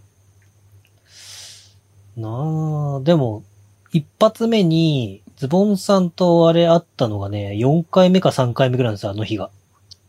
はい。でね、まさか本当に2時間喋るとは思わなかった驚ことに驚いてたのを覚えてる。え、っていうか、宮本さんが喋ってたわね、ほとんどね。いや、ちょちょちょ。あの さ、これさ、多くの方が勘違いしてるからさ、うん。そこ、そこだけはちゃんと、この、なんつうの、なあなあにせずにちゃんと1年間のこう整理としてあれしたいんですけど、はいは僕は基本的に準備することが嫌いなんですよ。い。うん。で、それはまあバスケットボールのことじゃなくて、はい。要はその、作られたものがあまり好きじゃないんですよ。はいはい。いつも言ってるね。うはいん。なんかその人工甘味料みたいな感じが好きじゃないっていうんですか。はい。台本が嫌なんでしょそうそうそうそう。で、だからあれなんですけど、あの時ば、ばかしはさすがに、大まかな流れと、うん。はい。こう自分でこれ喋ろうみたいなことはね、3回目ぐらいにちゃんと準備したわけですよ。はい。でもなん、なんなんだろうね。いつから何か、何が、いつから何かで、こうどこで狂ったんだろうな。こう。え、で、いいんじゃないだから本来あるべき宮本さんに戻ったってことでしょだからそれは。いや、僕は、なんつうんだろうな。ちょっとね、これは、なんだろう、エクパー大、大相談会をやりたいんですけど、はいはいはいはい。僕は正直もうちょっとバスケの話をしたいんですよ、ずっと。うんうんうん。っていうかね、もうね、バスケの話をして別に4時間ぐらい配信してもいいぐらいなんです、僕は。うんうんうんうん。ただね、ドラマとかの話とかいらないんだよね、正直。え、ちょっと待ってもらっていいですかなんすかちょっと待ってもらっていいですかは僕からドラマの話を振ったことは一度もないですよ。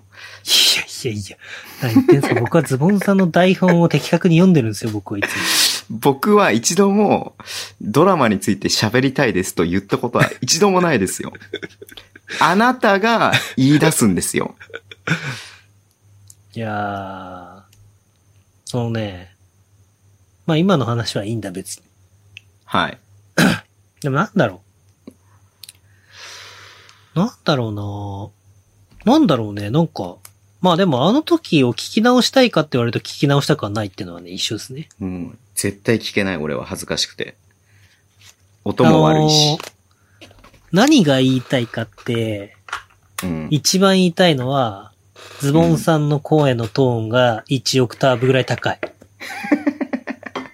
まあそそしれてはほズボらン、さんがすごく丁寧。それはさ、それはそうですよ。だからそれ言あのってねんじゃないか。それはその時の距離感があるし、いや、違う違う違う。これはね、これは、い今は今の距離感が、それは変わっていかなきゃいけないことだもん、それは。や、わかるわかる。それはね、いいのよ、それは。いや、だから僕は、これずっとズボンさんにも言われてたんですけど、うん。ズボンさんから、いや、宮本さんそんな、こう、言葉遣いとか気にしなくてタメ口でいいですからって散々言われてるんですけど、うんもう、いいよ、全然。半年ぐらいのね、いいよまあ最うん。ここ、ここなん、ダイナー始めてぐらいからですかね、こう絡んで、うん。ちょっとこう、なんつうんですか、別に気にせずタメ口になり始めたのは。うん。おい、デブとかって言うもんね、たまに ね。なんかでも、僕の中でやっぱ年上の人なんで、いやいやいやこいや。う、まあ、い一定の距離感はあったわけですよ。ちゃんと、ちゃんとしようみたいな。はだいはいはいはい。だからそのね、、過去回を聞いていくとそういうなんか、この辺でちょっと変わったのかなみたいな。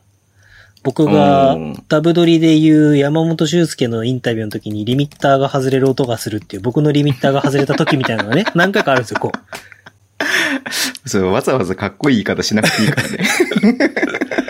急にね、ズボンさんさーって言って、ああ、そうっすよね、そうっすよねって言った時に、次の回から、おい、ズボンとか言ってる時とかあったりするわけです よ。リミッターが外れた時があるわけですよ。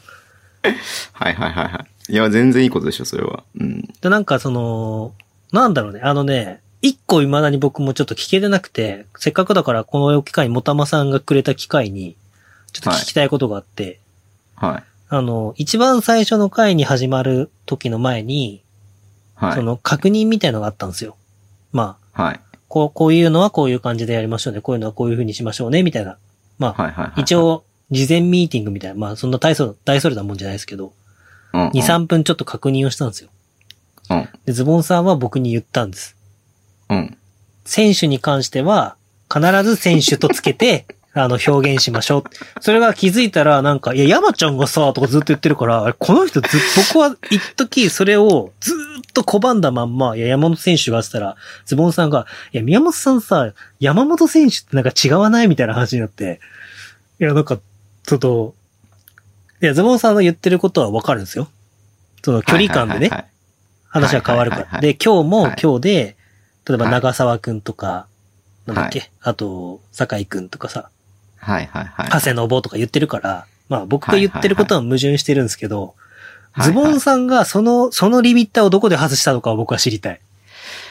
あのね、これに関しては、はい。あの、一言で片付けられますよ、僕。はめんどくさくなった。い。いや、だからさ、 あのさ、僕がさ、たまにさ、結構さ、まあ、こん今日、今回もね、はいはい。そう、まあ、そういうのあるんだけど、はいあのーこれね、なんかね、思ってる以上に気づいてない人がいて、僕はちょっとこれに関してはちょっと言いたいんだけど、あのーすごい、設定、設定って言うとおかしいですけど、まあ、この、はいはいはいこれは二人として、これは守ろうね、みたいな、まあ、あるわけです決よまりごとね。そうそうそう。んんんなんまあ何回かやっていくと、これはこっちの方がいいかもしんないですねとか、これはこっちの方がいいねみたいな話になってて、はいはまあい。ここはちょっと、ここに関してはちょっとこれ二人揃えようねみたいな。そうだね。。ミーティングはないいけど、そういう事前にちょっと話すみたいなことたまにあるんですよ。ダイナーもそうですけどは。い。はい。で、まあ一緒にいる時間が長くなりゃ長くなるほど、なんか自然とそういう話をする時もありますし、はい。でもね、いつもね、そのリミッターを外してくるのはね、ズボンさんなんですよ。いやね、あのーよく言うじゃないですか。あの人は言ってることとやってることが違うとかさ。あなんかだから信用できないとかさ。あはいはいはい。あの上司前こうやって言ってたくせに今はこうやって言ってるみたいな確風かに確かにに言う人がいるじゃないですか。はいはいはい。僕それってあんまり重要視してないんですよ、もともと。あ、なるほどなるほど。人はどんどんなんかいろんな情報を得ることによって、はいはい。その自分の考えだとはいかはい、その時やることとかが変わっていくから、はい。前こう言ってたからこういうふうにやっちゃいけないとか、あ、はい言ってたくせにこういうふうにやってるとかっていうのはナンセンスだなって思うんだけれども、はいはい。その選手をつけないことに関しては、100%俺が悪いね。いや、だから、あの、これ、何回やったら60回ぐらいやりましたよね、ポッドキャスト。はい。はいはいで、別冊も入れると多分、7、80回ぐらい、80弱ぐらいやってるんですよ。はいはいはいはいで、あの、どう考えても、この二人のテンションが噛み合ってない時っていうのがあるんですよ、必ずどこかに。あ、もちろんそれはそうですよ。で、はいその時って、その時のほとんどが、ズボンさんがめんどくさくなった時と、僕が設定を守ってる時なんですよ。僕から言わせると。ちょっとねでも、いいじゃん。その俺も、この弾みで言ってもいいじゃん。俺はもいこの弾みで。はい。毎週ね、はい。こここまでさ、こうですよ。もう1年以上ですよ。はいはい。毎週、この宮本さんの話を、そうだね、そうだねって聞いてあげてるズボンさんって、はい。いい人じゃない 誰か変われるこの役目。変われないでしょ僕しかいないでしょこの役目。いや、違う違うそう それは、もう難しいところですね。 その評論点が違いすぎてちょっと難しいですけど。 いや、ズボンさんが言ってることに関しては、全く同じことを僕も思ってるから、その、はいなんつうの。もうそうだよなとしか思わないんですよ。その、聞ける人もいないだろうし、あの、人が変わるっていうのも、僕も同じことを全く考えてるんで、はいはいはいはい。あれ。で、もうもう山本修介的に言うと、もう、はい。変わらないことがあるとすれば、皆変わっていくということじゃないかなっていう。ことなんですああ、深いね。はい。全問答みたいだね、それね。ああ、うんどんまい、これミスチルの進化論って歌なんですけど、今日はミスチルだね、それっていうあそうなしんだツッコミはなかったですね。はいはいはいごめん、ミスチルが知らないんだ、そんなに詳しく ま。あ、っていうね、歌があるんでトすゥモローネバーノーズぐらい知らないんだ。ういんや、。とどまることを知らない のね。いや、で、いあ、ちょっとそのニュアンスはちょっと違うんだよな。うんうんやで、僕はその進化論が結構好きで、そのフレーズが好きなんですよ。はいはだいから。変わらない方が怖いんですよ、僕の中では。でも、まあまあまあ、うんうんうん。こう、変わりたくないという気持ちもめちゃめちゃあるんですよ。いや、人間はそうですよ。変わりたくない人生き物ででだすかかららね、結構僕はその夜な夜な、あうの、んツイッターとかで、こううんなんか YouTube とかを漁って投稿とかしてるときって、すごいなんかその、その、なんつうの、やりとりをめっちゃ自分でしてるんですよ。はい、うーん。一人で。いやーでうもんこれはやんなきゃいけないよなと思いながらでもやだなーみたいな。で、最近読んだ本にもあったんですけど、はい。まあ、頭では分かってるんだけど、なかなかできないってことあるじゃないですか。うんうんうん。でそれがなんか失敗は全力で失敗しろっていううんうんうんうんのがあって、その中途半端に失敗したら結局全力を出し切った上で失敗したかどうかの判断基準がなくなるから、うん。だから全力で失敗して何が足りなかったのかっていうのをちゃんと、こう、捉え、こう、フィードバックする。機会を失ってることがうん一番もったいないみたいな、はっいはい。ていうのをね、まあ読んでて。いや、まあ、言いだな方変えると失敗を失敗のままで終わらせるみたいなことだね。そうそうそうそう。うん。うんまあそうだなってまあ思いながら読んでるわけですよ。まあでもうんうんう、んそれができないっていうのもまた人間だと思うんですよ。はい。っていう。人間だもの。んそうそうそうそう。っていうのね、まあいろいろこうやってるんですけど、こうね、一番ね、こう、なんつうんだろうな、やっぱ、こう、毎回毎回が楽しいわけではないわわけですよ、正直。まあ、そうだね。こでも、そこまで、なんかもう、どう、どう考えても嫌だなっていう時はなかったな、俺は。う、いや、なんつうんだろうな、これはね、コーチをやった経験上の僕のか個人的な考えなんですけど、うん。こう、こう別に、周りの評価どうこうじゃなくて、はい自分たちが準備してきたものを出せてる試合って楽しいんですよ。なるほどね。これは、いあいいの、もしかしたら観戦にも役立つかもしれないですけど、ただよく僕が言う自分たちのスタイルがどう出せてるか、あこれ、これこそ、それこそあれだ。あの、バスケットマン山本修介の YouTube で、松くんが、あの、自分たちがどうするかっていうのがまず大事みたいな。うんうんうんでもこれ、内海さんのレバンガのね、前のインタビューだったか、田島朝日か、が言ってたんですけど、要は相手がどうこうするから自分たちがどうするってことばかり考えちゃって、こううん苦しかったみたいな、2018、19かなうん。シーズンとか。要はなんかここは落とせ、ここは勝てそうだ、ここは勝てないみたいなのを先に考えちゃって、どんどん苦しくなったみたいな。もう僕まさにそれで、はい。だと、それが確信だと思ってるんですけど、要はうん。勝った負けたっていうのは、要はやりきった結果うのん最後の出てくるだけのついでみたいなもんで正直。はい。まあ、勝つことは大事だし、あれなんですけど。だからさっき言ったみたいに失敗するんだったら全力で失敗した方がうん。いいし、なんつうの、こう、やるべきことをやりきった上で負けたんだったら、別に僕はそれでいいと思うんですよ。うんっ。ていう。で、まあ、松くんもその YouTube で近しいこと言ってるんですけど、うん。なんかね、その、こう、なんつうんだ、こう、準備はしてるわけじゃないんだけど、自分が今持ってるものを出し切れずに終わる瞬間ってすごい、ポッドキャスト結構いっぱいあるんですよ、僕。いえ、それ何ズボンさんが潰してるってことや、違う違う違う違う。その、だからこれは後々聞いた時とかでも、うんまあうん、多分これリスナーさんがみんなよく思ってる疑問点と一致すると思うんですけど、はズボンさんがこうやって聞いたのになんで宮本さんこう返してんだみたいな。い。はい。っはてい。いう、なんか謎の掛け合いとかが結構あるんですよ、このポッドキャスト。はい。はい。はい。はい。で、なんか、まあ、人か、誰かから見ればそれが面白いって思うのかもしれないですけど、まあ、もううん僕からすると、うわ、これめっちゃこのズボンさんが落としたチャンスめっちゃ逃してるわとか思いながら凹むわけですよ。そうそれに凹むのがいけないんだよ。いけないっていうか、その、良くないよ、それは。いや、だからなんかその、なんつうんですかね、準備をしないっていうことは、はいはいはい。常に準備をすることなんですよ。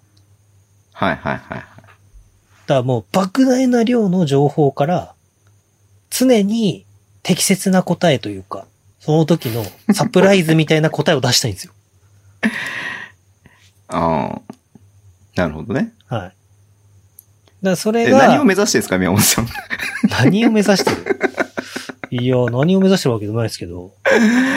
おーまあ自分が思う、自分の最高値に達してないってことだよね、単純にね。そうです。まあ、だから、基本的には常にその対抗値には達してないんですけど。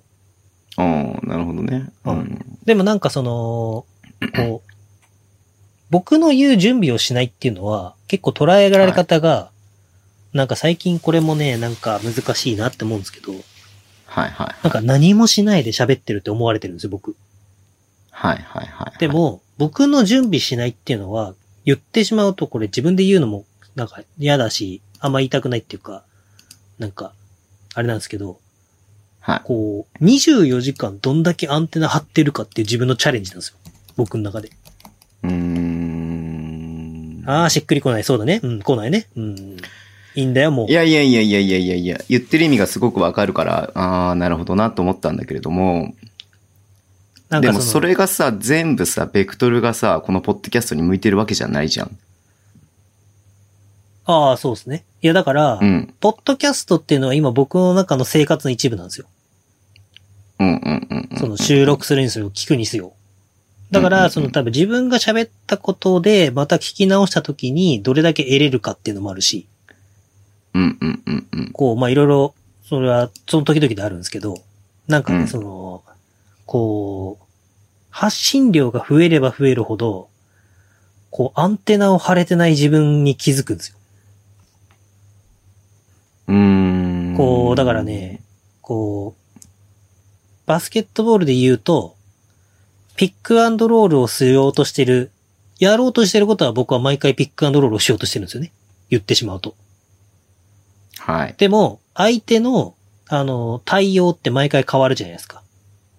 はい。それが、例えば、み、あの、エクストラパスというポッドキャストだから、こういう対応が大前提って思う対戦相手もいれば、対戦相手っておかしいけど、逆に個人にフォーカスされて、宮本はこういうスキルが足りないから、こういう対応をすればあいつは潰れるっていう考える人もいるわけですよ。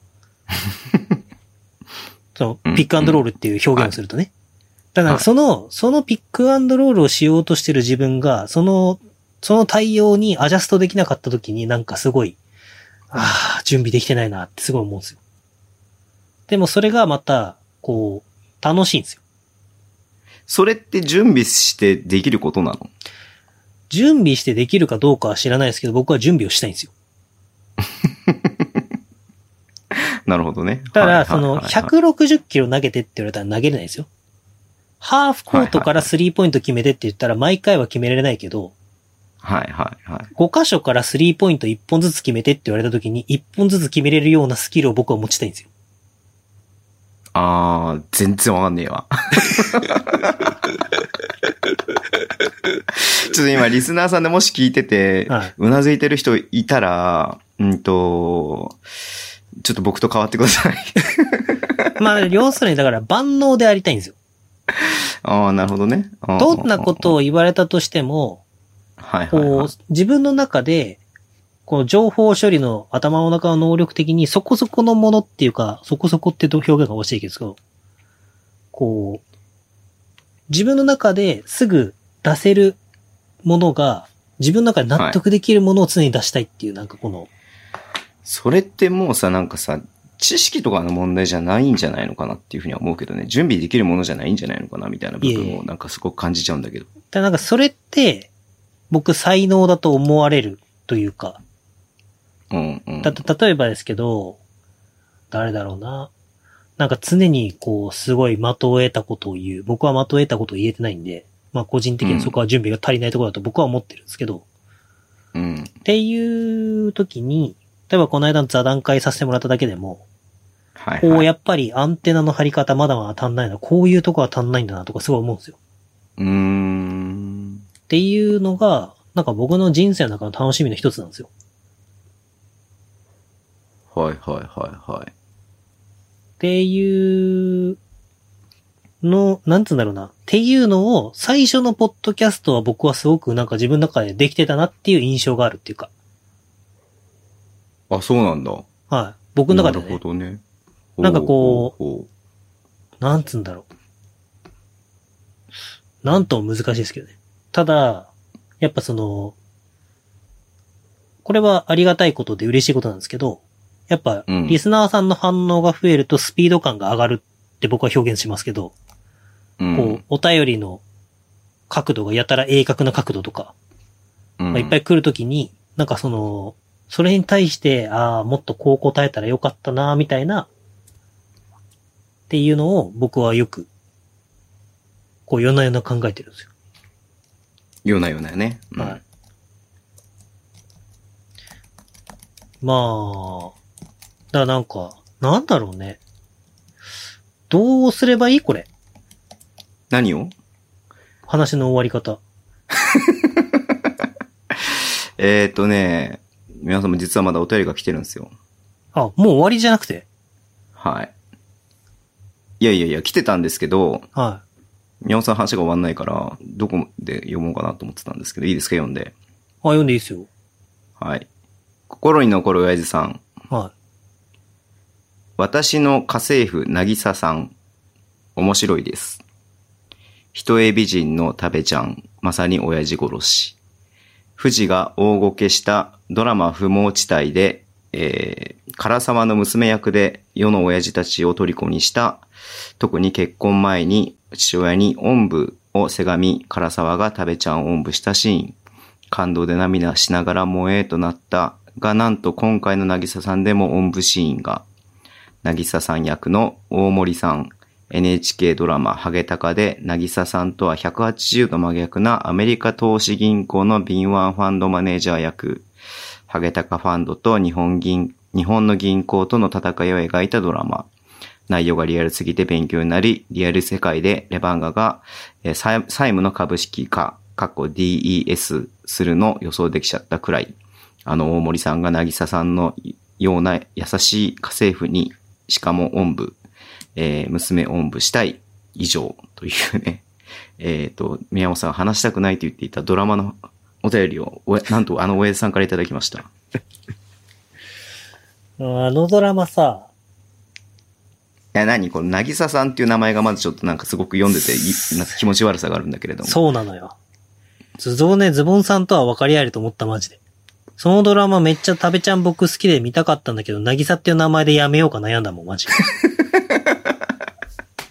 え、何大森さんって誰大森なおのことそう。ん大森なお。あ大れ森って知大っ森なたなおっていうのあの、ボブ、ボブヘアみたいな男の人。ちょっとぼっちゃりしたおじさん。いじゃあ違う人か。や、まあが、男の人なんですけど、うん。要は家政婦のスーパースターみたいな人なんですよ。へえ。で、、食べちゃんが、あの、もう何も家のことができない、まあ、うん、今の時代にいそうな人っていうと失礼かもしれないですけど、仕事はめっちゃバリバリできるんだけど、家のことができないみたいな。うんうんうん。で、なんかその、親はそんな、親も同じような親なんですけど、なんかうん親の期待を一心に背負って家事もできると思い込まれてる娘なんですよ。うんうんうんうん。で、まあそれで妹がいるんですけど、妹は親に感動されてて、はい。と、なんか出来婚かなんかしたかなんかで、はい。なんかそんなそんな感じの設定で、で、その、妹が家政婦のところで、派遣会社みたいなところで働いてて、うん。で、そのなぎささんを紹介するんですよ、お姉ちゃんに。お姉ちゃんはもう家事ができないからって。うんうんっていうとこで、なんか、多分ラブストーリーに発展していくんだと思うんですけど、うん。へえ。まあ見た大森なおだね、やっぱりね。でも本当ね、なぎさって名前を見た瞬間に、これな、見ようか悩んだもんね、本当に。もうなんか、これ以上なぎさを増やしたくないって僕の中の、もう、リミッターがね、もう、なぎささん役ってのが面白いな。で、僕、見て気づいたんですけど、はないぎさっていう役が、うん。あの、食べちゃんだと思ったんですよ。うんうんうんうん。食べちゃん、食べみかこって女の子ね。うん、食べみかこは俺好きだよ。あ、当本当ですか。僕の大学隣でよく見に行ってたんですけど、食べみかこ。うんうん。見に行って見、見えたことないですけど。うん。で、その、で、もう、食べみかこイコールなぎさになったらもう食べみかこが嫌いになってしまいそうだと思って。で、思ってみたら、家政婦さんが、大森さんがなぎささんで、はいはいはいはい。で、食べみかこは名前が違うんですよ。って言って、えっまとあ、ね、めいちゃん。そうめいちゃん。で見てるんですけど、まあ確かに面白いんですけど。へえ。だって、親父さんドラマ見ないしさ、なんか、どどっちかってさ、このテイスト見る限り、ちょっとバレ、なんつうの、その、コメディみたいな感じなんじゃないの違うのそうですね。でも、ただう、ん。食べちゃんみたいな娘が欲しかったんでしょ親父さんもきっと。ああ、そっか、食べみかこが見たくて見てんのか。うんいや、親父さんも親父さんだな。うん。いや、そりゃ僕だってスーツの荒木優子見て可愛いなって思いましたよ。したら速攻シシドさんからいいね来たから同意 しますって。あら、荒木優子が知らなくて申し訳ないな。いやいー。や、そう、この間さ、ちょっととある人と話しててさ、はいはいはい。僕ずっと言えなかったことがあって、うんうん。これの際結構今日なんかいろいろ、なんかね、最近すごい思うのがさ、なんかもう勘違いされるのが辛くて、おこおう、勘違いされ言てるんだ。はい言った方がいいなって僕なんかって思ったんだけど、はいはいはなんか。でさ、まあそれも一個、それはめっちゃどうでもいいことなんだけど、い。うん。あのー僕、今田美桜の写真集もらったじゃないですか。はいはいはい。僕、別に言うほど今田美桜好きじゃないんですよね。なんか、ごめんなさい、写真集あげちゃって。 いなやんか、すいません、すいませんでした。なんか、本当に。い。や、僕、あのーいやーこれね、親父さんの今の話と全く同じなんですけど、はい。あのー多分親父さんは、ドラマが好きなんじゃなくて、食べみかこが好きで、その、不毛地帯ってドラマが確か昔あったんですよ。もうなんかすげえ、すげえドラマだみたいな感じの雰囲気がありながら、もう不発だった、うん本当に。あでもうそそうなんのだ要は、あへそうーその唐沢俊明の娘役で多分出てた食べちゃんが好きなんだと思うんですよ。うんうんうんうんうん。で、だから今回見てるんだと思うんですけど、僕は、うんうんあの、花晴れっていう、花より団子の続編の、あ、なんか前も言ってたね、それね。そうそうそう、んそれに出てた、あの、今田美桜が、役の設定がぴったりすぎて、うんうんうんうん。こう、好きなんですよ。要は金持ち、はいはいはい。がはい。あの、金プリの平野くんが主役で出てて、で、まあ金持ちの子たちがね、まあいろいろ牛耳ってるみたいな、はあの、花壇のうんストーリーなんですけど、うんに女の子が一人、要は男のかっこいいグループの中に一人ポンって入ってるっていう設定で、うん要はそのなんか生意気な感じのキャラと顔がすごいマッチしてるっていうか、うん。っていう意味ですごい好きだったんですけど、別にその、今それこそ半沢直樹にも今田美桜出てるんですけど、ほーん。可愛い、可愛いのは可愛いし、そこは全然あれなんですけど、なんかその、真面目な今田美桜は別にそんな好きじゃないんですよ。いやー、宮本さんが勘違いされるんで、この際はっきり言っときますけどって言ったのが、今波をそんな好きじゃないって いう。なんでそれを勘違いされてそんな困ってるのかが逆に僕はちょっと心配になるけどね。そんなことでなんか、こう構えてしっかり言うことがそれ、それだけかっていうのがありますいけれや、ども。そんなことじゃないよ。ズボさ ん。それ何その、それを言ったことによってさ、何、何か変わるのこの宮本さんの世界が。ここでそれを発表することによって。いや、僕の中ではだいぶ変わる。 あ、変わるんだ。そっか、じゃあごめんいやね。だかそれらなをんか否さ定してしまってごめんね。こううんうんうんなんつうんだろうな僕、あの、スピードわかりますスピードわかりますよ。世代ですよ、どちらかというと僕は。僕、スピードの島袋ひろ子が好きなんですよ。はいはいはいはで、小、個人的には、目があんまりパチクリしてる子は好みじゃないんですよ。い。へえ、そうなんだ。その、好みを聞かれたらね。はい。いや、で、でもなんかすごい、なんかさ、絡まれ、絡んでもらったりとか、絡まれたりとかって言っちゃった。まうんあ、とかされた時に、宮本さんはどうせこう、今田美桜みたいな可愛い子が好きなんですもんねって言われるたんびにちょっと傷つくんですよ、なんか 僕は。まあ、言うほど好きじゃねえんだよな、みたいな。なんで傷つくの 傷なんつかくってすいません、な本か当写。真集あげちゃって、なんか本当もう後悔してるわ。もうズボンさんそれで今日寝れないわ。うんい。や、寝なくていいよ、じゃあい別やに。ー、もう、破り捨てるわ、じゃあ、こんな宮本さんち行った時、それ。なんかそのさいや、なんか、まあ僕が適当な発言をしてたのが良くないのかもしれないですけど、うんなんかこ。うよくないね。うん宮本さんは、なんかあれが好きとかこれが好きとかっていう風に言われた時に、1ミリも好きじゃねえとか思ってる自分がたまにいるんですよ。うんうんうんいや、だから本当に僕が好きなものっていうのは、極論言ってしまうとちゃんと、何発言して好きなものってトラピストクッキーぐらいしかないんじゃないかと。あと、ポテサラパケットディッシュ。それこそ、もたまさんが言ってくれた。ちょっと待って、それあれなんじゃないですかその好きのレベル、レベルというか、その好きというあれが違うんじゃないですかそのあれいや、が。でも、今田美桜とポテサラパケットディッシュどっちが好きかって言うと僕はポテサラパケットディッシュの方が好きなんで。いや、そりゃそうでしょ。ポケ、ポテサラパケットディッシュをなかなか上回るものないでしょ。いや、ないですね。うん。そう。なまあ、その辺がちょっとこうね、なんか、こう、窮屈さを感じてきたというか、はい。じゃなあ、んか宮本さん。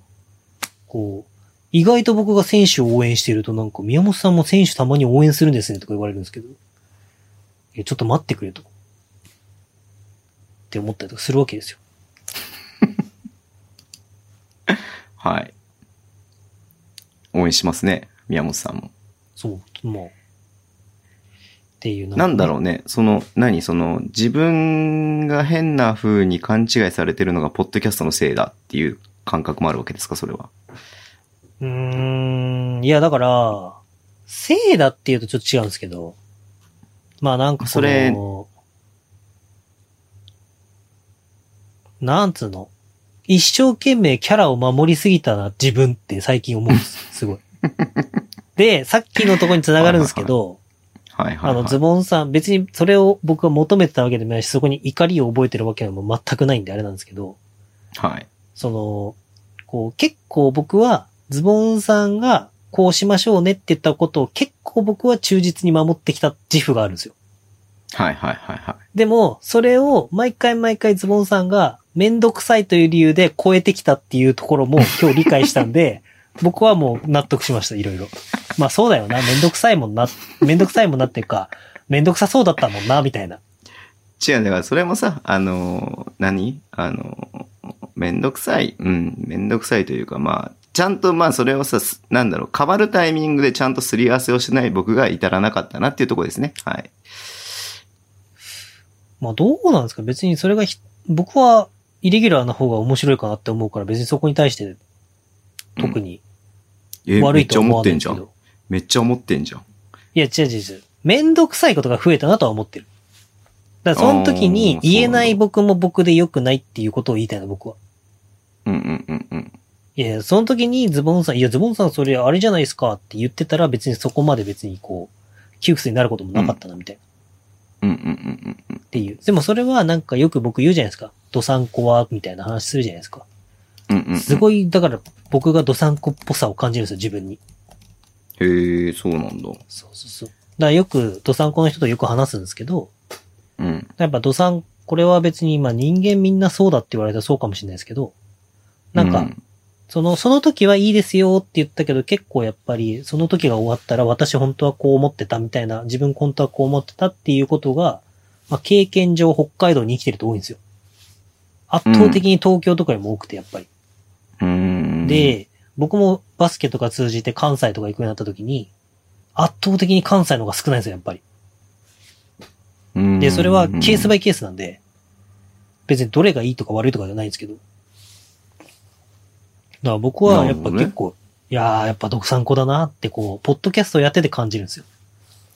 そうなんだ。ちょっとそれで僕は肌で感じないから、なんとも言えねえな。うん。で、その、ああ、僕、ドサンコだなって言ってる僕が、いや、ドサンコってって言ってるのが僕はまたなんか嫌なんですよ、自分で。うんうん。だからなんか自分がそうなのに、それを棚に上げて言ってるなっていうのがすごい僕の中で、なんつうのこう、うわ、なんか僕が言っちゃいけないよな、みたいなことを思う夜があるんですよ。またちょっとかっこいい言い方したね。まあ、明けない夜はないから。あーなんか今日面白いな、宮本さんが。面白いか。いや、めっちゃ面白いじゃないですか。いや、疲れてるぞ、疲れてるぞ。お疲れですよ。ちょっと休みますかじゃあ、ポッドキャスト。キリがいいんで、4月で。ああ、そう、休むんですかえ、どうやって休みたいってずっとつぶや、つぶやいてる人がいるから。いやー意外と休みね、ねなんか、休まなきゃ休まなきゃって言ってる人がいるから。いや、なんか意外と休みたいって言っても誰も絡んでくれないから、それはそれで寂しいん ですよ。なんかもっと、もっとこう、こうそれはなんか。宮本さん根本的に構ってちゃうんだからね、本当に。いや、なんかね、まあ、狙いくんが構ってくれたんですけど、なんか、もっとグイグイ来てほしいんですよ、僕は。もう構ってちゃうんじゃない限りあんなツイートしないですからね、たくさんね。いや、違う違う違うんう。なんか、僕、言ったじゃないです違か。う違う違えうっと、違う違う違う違タロンタさんとか、う。うん。あのーどっかの酔っ払いが出たじゃないですか。はいはいはいはあい、はい。の、1ヶ月に1回ぐらいみたいな。なんかはいはい僕もっとリスナーが積極的にグイグイ来てくれるのかなと思って楽しみにしたんです けど、なんかあんまりそういう感じもないから僕はしょっちゅう代打を呼びたがるんですよ。あ、そういう、そういう振りなのね。そう宮本そう。さで、んの中で僕ねは、はいはい、はい。僕はこれ毎回いろんなところでも言ってるんですけど、僕ははい僕がいない環境を知ってみたいんですよ。はいはいはいはい。っていう。でもなんか、まあ、ありがたいことに僕がいないと成り立たないみたいな感じになるんで、話、それは話宮を本さんいないと成り立たないでしょ。そいやれは宮本成りさ立たないんだっとたら成り立たないものを見たいんですよ、僕は。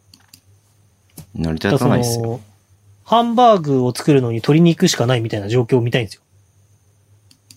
えっ、とね、うんと、わざわざ難しくしなくていいですよ。分かってましたから、僕今。で、それでどんなものができるのかみたいなのをまた自分としても知りたいんですよね。うん、そうなんですよ。うん。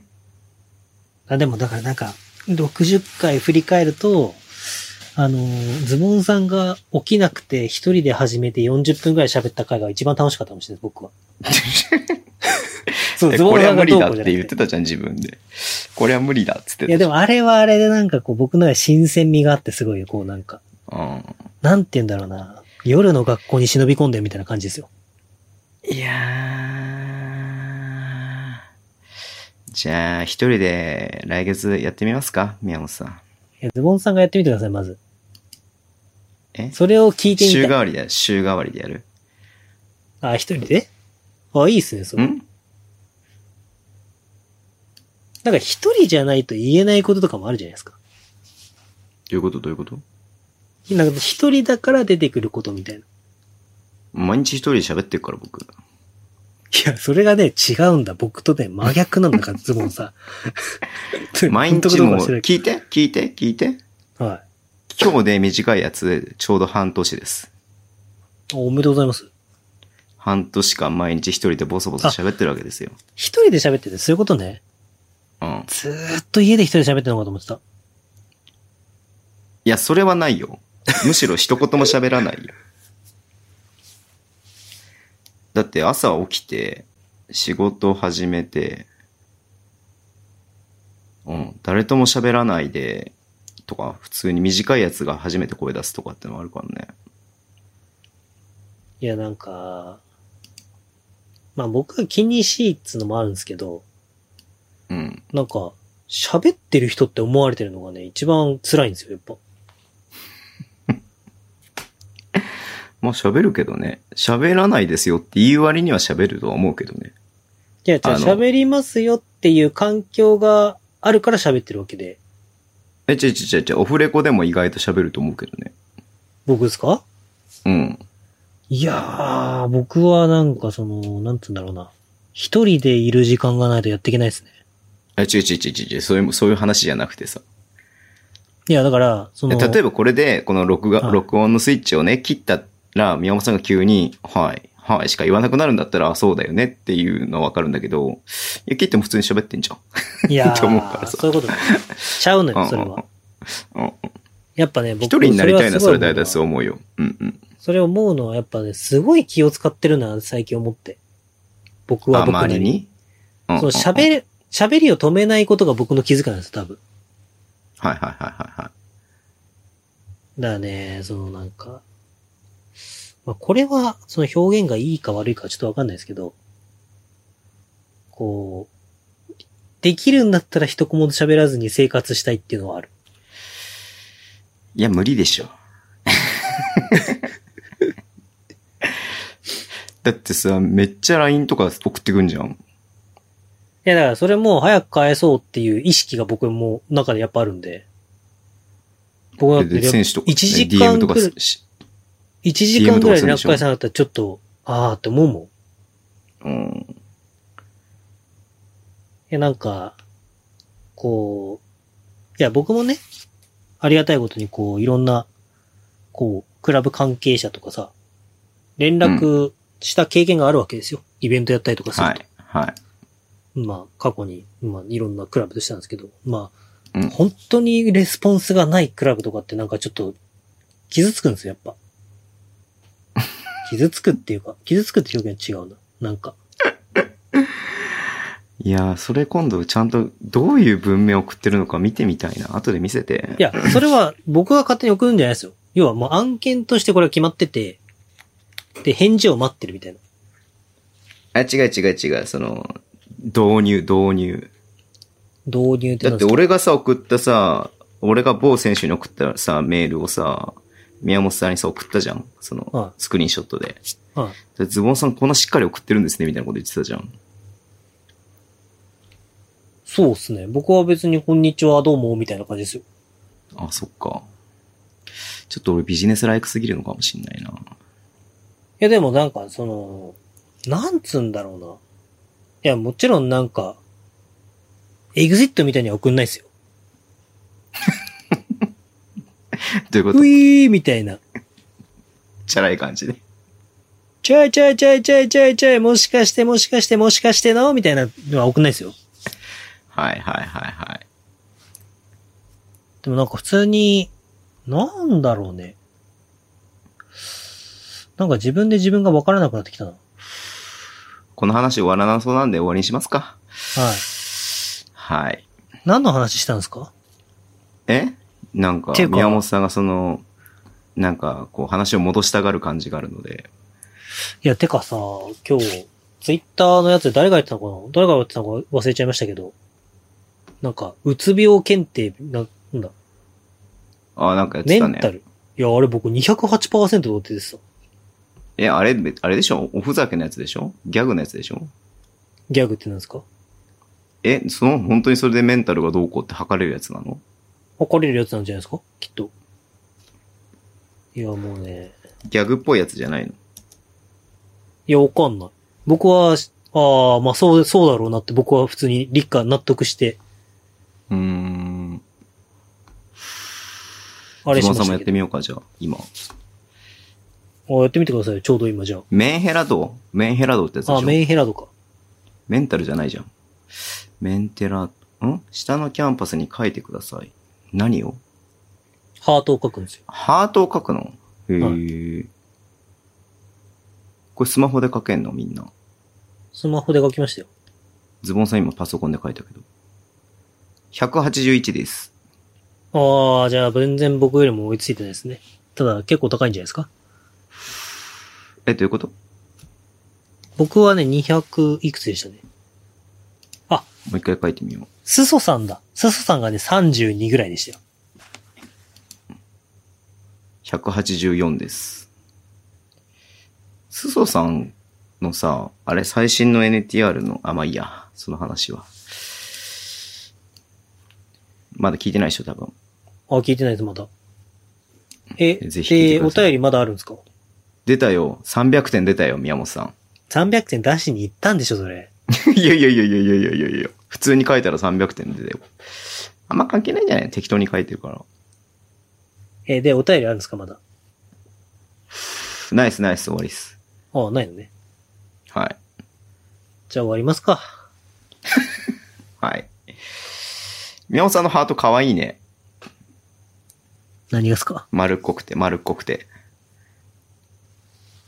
丸っこくて。僕のハート結構尖ってたよ。心が尖ってるんですよ、きっと。いや、本当でも俺人の心ないんじゃないかなって思うこと結構あるよ。普通どんに。な時ですかえ、なんか優しくないなって思う、普通に。僕って優しくないなって思う。なんかすごい冷めた目でいろんなものを考えたりとかするから。バファリンあげれば優しいって言われる時代だから大丈夫ですよ。懐かしいね、そういうの ね。半分は優しさできてますよ。子供の頃言ってたね、なんかね。うん。いやー、はい。今週、ズボンさんはですね、顎が痛いんですよ。はい。喋るのは全然問題ないですけど、ご飯が食べれないんですよね、顎が痛くて。まあ、ちょうどいいんじゃないですか、でも。いや、だからね、飲み込んでんだよね。食べないわけにいかないから。い何して顎痛めたんですかや、もうそれがさ、ずっと痛くてさ、分かればいいけど、的な感じですかどういうこといや、その分かんないで顎が痛いから困ってるみたいな。あの、ん前さ、覚えてないと思うけどさ、風呂場で今でこけて転んさだ、やつですかあ、そうそ肩うを強そう打したそやうつ。。であの後に痛くなったから、なんか体のバランスが崩れてんのかなと思ったの。はで、その後、しばらく痛くなかったんだけどさ、また先週あたりから痛くてさ、物が噛めないんだよね、痛くて。顎関節症だと思うんだけど、調べたら。なんか、ネットで見る限りは。い。ああ。だからね、それで困ってますっていう、普通に何のオチもない話なんですよね。はい。終わりにしまししょう。ょう。せっかくなんで、痩せてください、そのまんま。はい。え、ちょっと、どうなんだろう。あと10キロ痩せるつもりなんですけど、今何キロまでいったんですか今ね72.6から始まったのが66キロ台だね、今ね。痩せてますね。うん。まあそろそろ2ヶ月になりますけど、ただね、あの、昔はさ、あの、ダイエット始めたら1ヶ月ぐらいでね、6キロぐらいポーンと落ちたんだよね。今まだ1ヶ月経ってないんですか2ヶ月ぐらい経ってるもん。2ヶ月弱。そんな経ちました。うん。だから減りが遅いから、多分、まあ、これは筋トレをやってるから、多分前、今までのダイエットって筋トレ全然しなかったからさ、多分筋肉が分解されまくって一気に体重がボーンと落ちたんだと思うんだよ。どうなんすかね。なんか僕の知り合いでもダイエットしてる42、3ぐらいの人がいるんですけど、男の人で。うん。やっぱり30代の頃痩せにくくなったって言ってました。あーいや、俺も30代だよ。そうだった。 失礼失ズ礼。ボンさん40いくつにしないでもらっていいですか僕一応まだ30代なんで、あと2ヶ月は。まあ、あと2ヶ月やだな、あと2ヶ月で40か。まあ、いっか。年言っても仕方ねえかんな。はい。もう終わんない今日話が。終わりにしましょう。はい。終わりにする。はい。なんすかね。いや、see you guys って言えば終わりになりますから。はい。 なんか言うことあったっけな。もうさ、なんかさ、 いつになくさ、もうさ、何のさ、あの、ゴールも決めずに話してる感があるじゃん、今。いや、今日さ、はい。今日のポッドキャストを迎えるにあたって、もう誰にも伝わんなくても今日は言うこと言ってやろうと思って始めたから、僕は。なんだ なんだ誰に対して俺に対してい や、違う違う。リスナーに対していや、ただ自ズ分にボン対してさん、ズボンさんの、その、ズボンさんがいつも、その、リミットを超えてくるところは、こう、言えてよかった。うんうんうんうん言えてよかった。いはいはいはいすっきりしたや、すっきりしましたね。よかったよそれじゃあよかったはいいやー、まさかめんどくさいっていう僕の思ってた通りの答えが返ってくるとは思わなかった ですよ。あんなに一生懸い命や 僕。めんどくさいわけではないんだけれども、はいなんだろうもう気にしてないすでにみたいな部分がある、うんああ。いや、それでね。一応最初はさそのなんかその世間体的なものを考えるじゃないですかはい。でもここまで来たらさ、もう、なんだろう、聞いてる人もさ、ある程度僕たちのことさ、分かってくれてる人が多いわけじゃないですか。まあ、新規のリスナーさんももちろんいるだろうけどね。うん。でもどうなんですかねダイナーを見て、エクストラパスを聞いてくれた人とかもいるんですかねあ、いるでしょ。全然いるでしょ。うん。最近、あの、なんだろう、視聴、視聴、ん聴視、聴視数みたいなやつ見てないけどね、全然。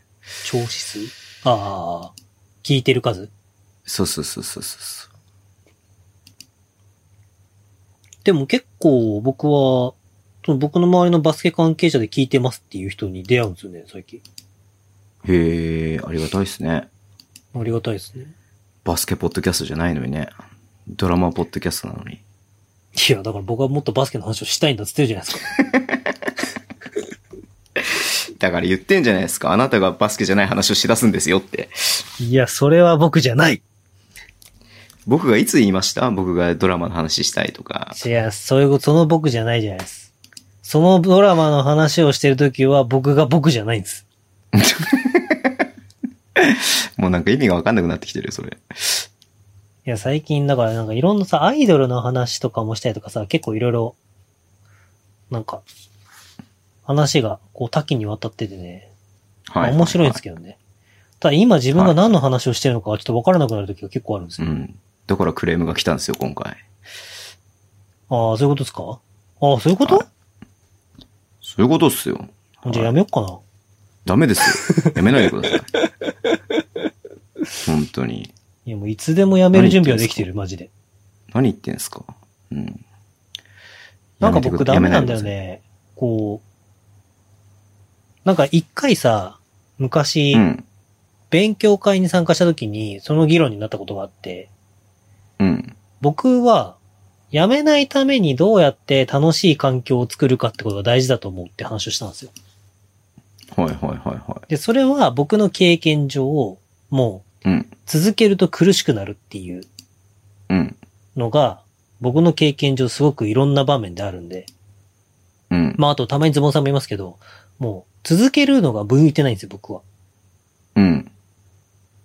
向いてないって自分で言っちゃうのもおかしい話ですけど、もう向いてない気がしてるんですよ。うん。こう、だから僕も東京マラソン走ったことありますけど、こう、うん。走り続けるとかっていうのがまあ向いてないなって思うんですよ。走っときながら言うのもおかしいのかもしれないですけど。うん。で、そうなんつうの。あと、こう、なんか、ある程度、ある程度できちゃうっていうかあれなんですけど、これちょっとまあ、ちょい出しになっちゃいますけど、うん。ちょい出しちょい出しでもないか。あのーこう、ピックアンドロールっていろんな守り方あるじゃないですか。うん。で、それをいろんな守り方を駆使して守るのか、それとも一つを徹底して守るのかみたいな。うん。で、僕はどう考えても前者なんですよ。うん。じゃないと飽きちゃうんですよ、なんか僕が。うん。だからなんかその、こう、ダイナーとかもなんか、最近なんかもうちょっとこう、女の子をもうちょっと、こう、えぐい、こう、刺さる言葉言ってくんねえかなとか僕は思ったりしてるんですけど、はいはいはいはい。だからその、なんていうんですかね、変わり映えしない日常がどうも得意じゃないというか。いやでも全く同じことって絶対ないじゃん。いや、ないんですけど、なんかこう、うんこう、なんつうんだろうな。あそんな視点があったのか、みたいな刺激が欲しいんですよ、うんやっぱ。はい。自分で作ればいいじゃん。いや、そう。っていうのを、こう、まあ思ってるんですけど、うん。これ何の話だっけえ、だからもう終わりにしようっつってんだよ。 何の話か覚えてねえや、もう。い終わりにしようっつってんだよ。や、マジでダメだな、最近。もう全然覚えてないんだよな、何も。いやー、じゃあ最後に、えー、今田美桜さんにお別れの言葉を言って終わりにしましょうか。まだミオにお別れの言葉ですかあはい。あ、わかりました。背景。今田美桜様。死ぬのかお前は。好き です。See 好 you きなん guys. じゃねえかよ。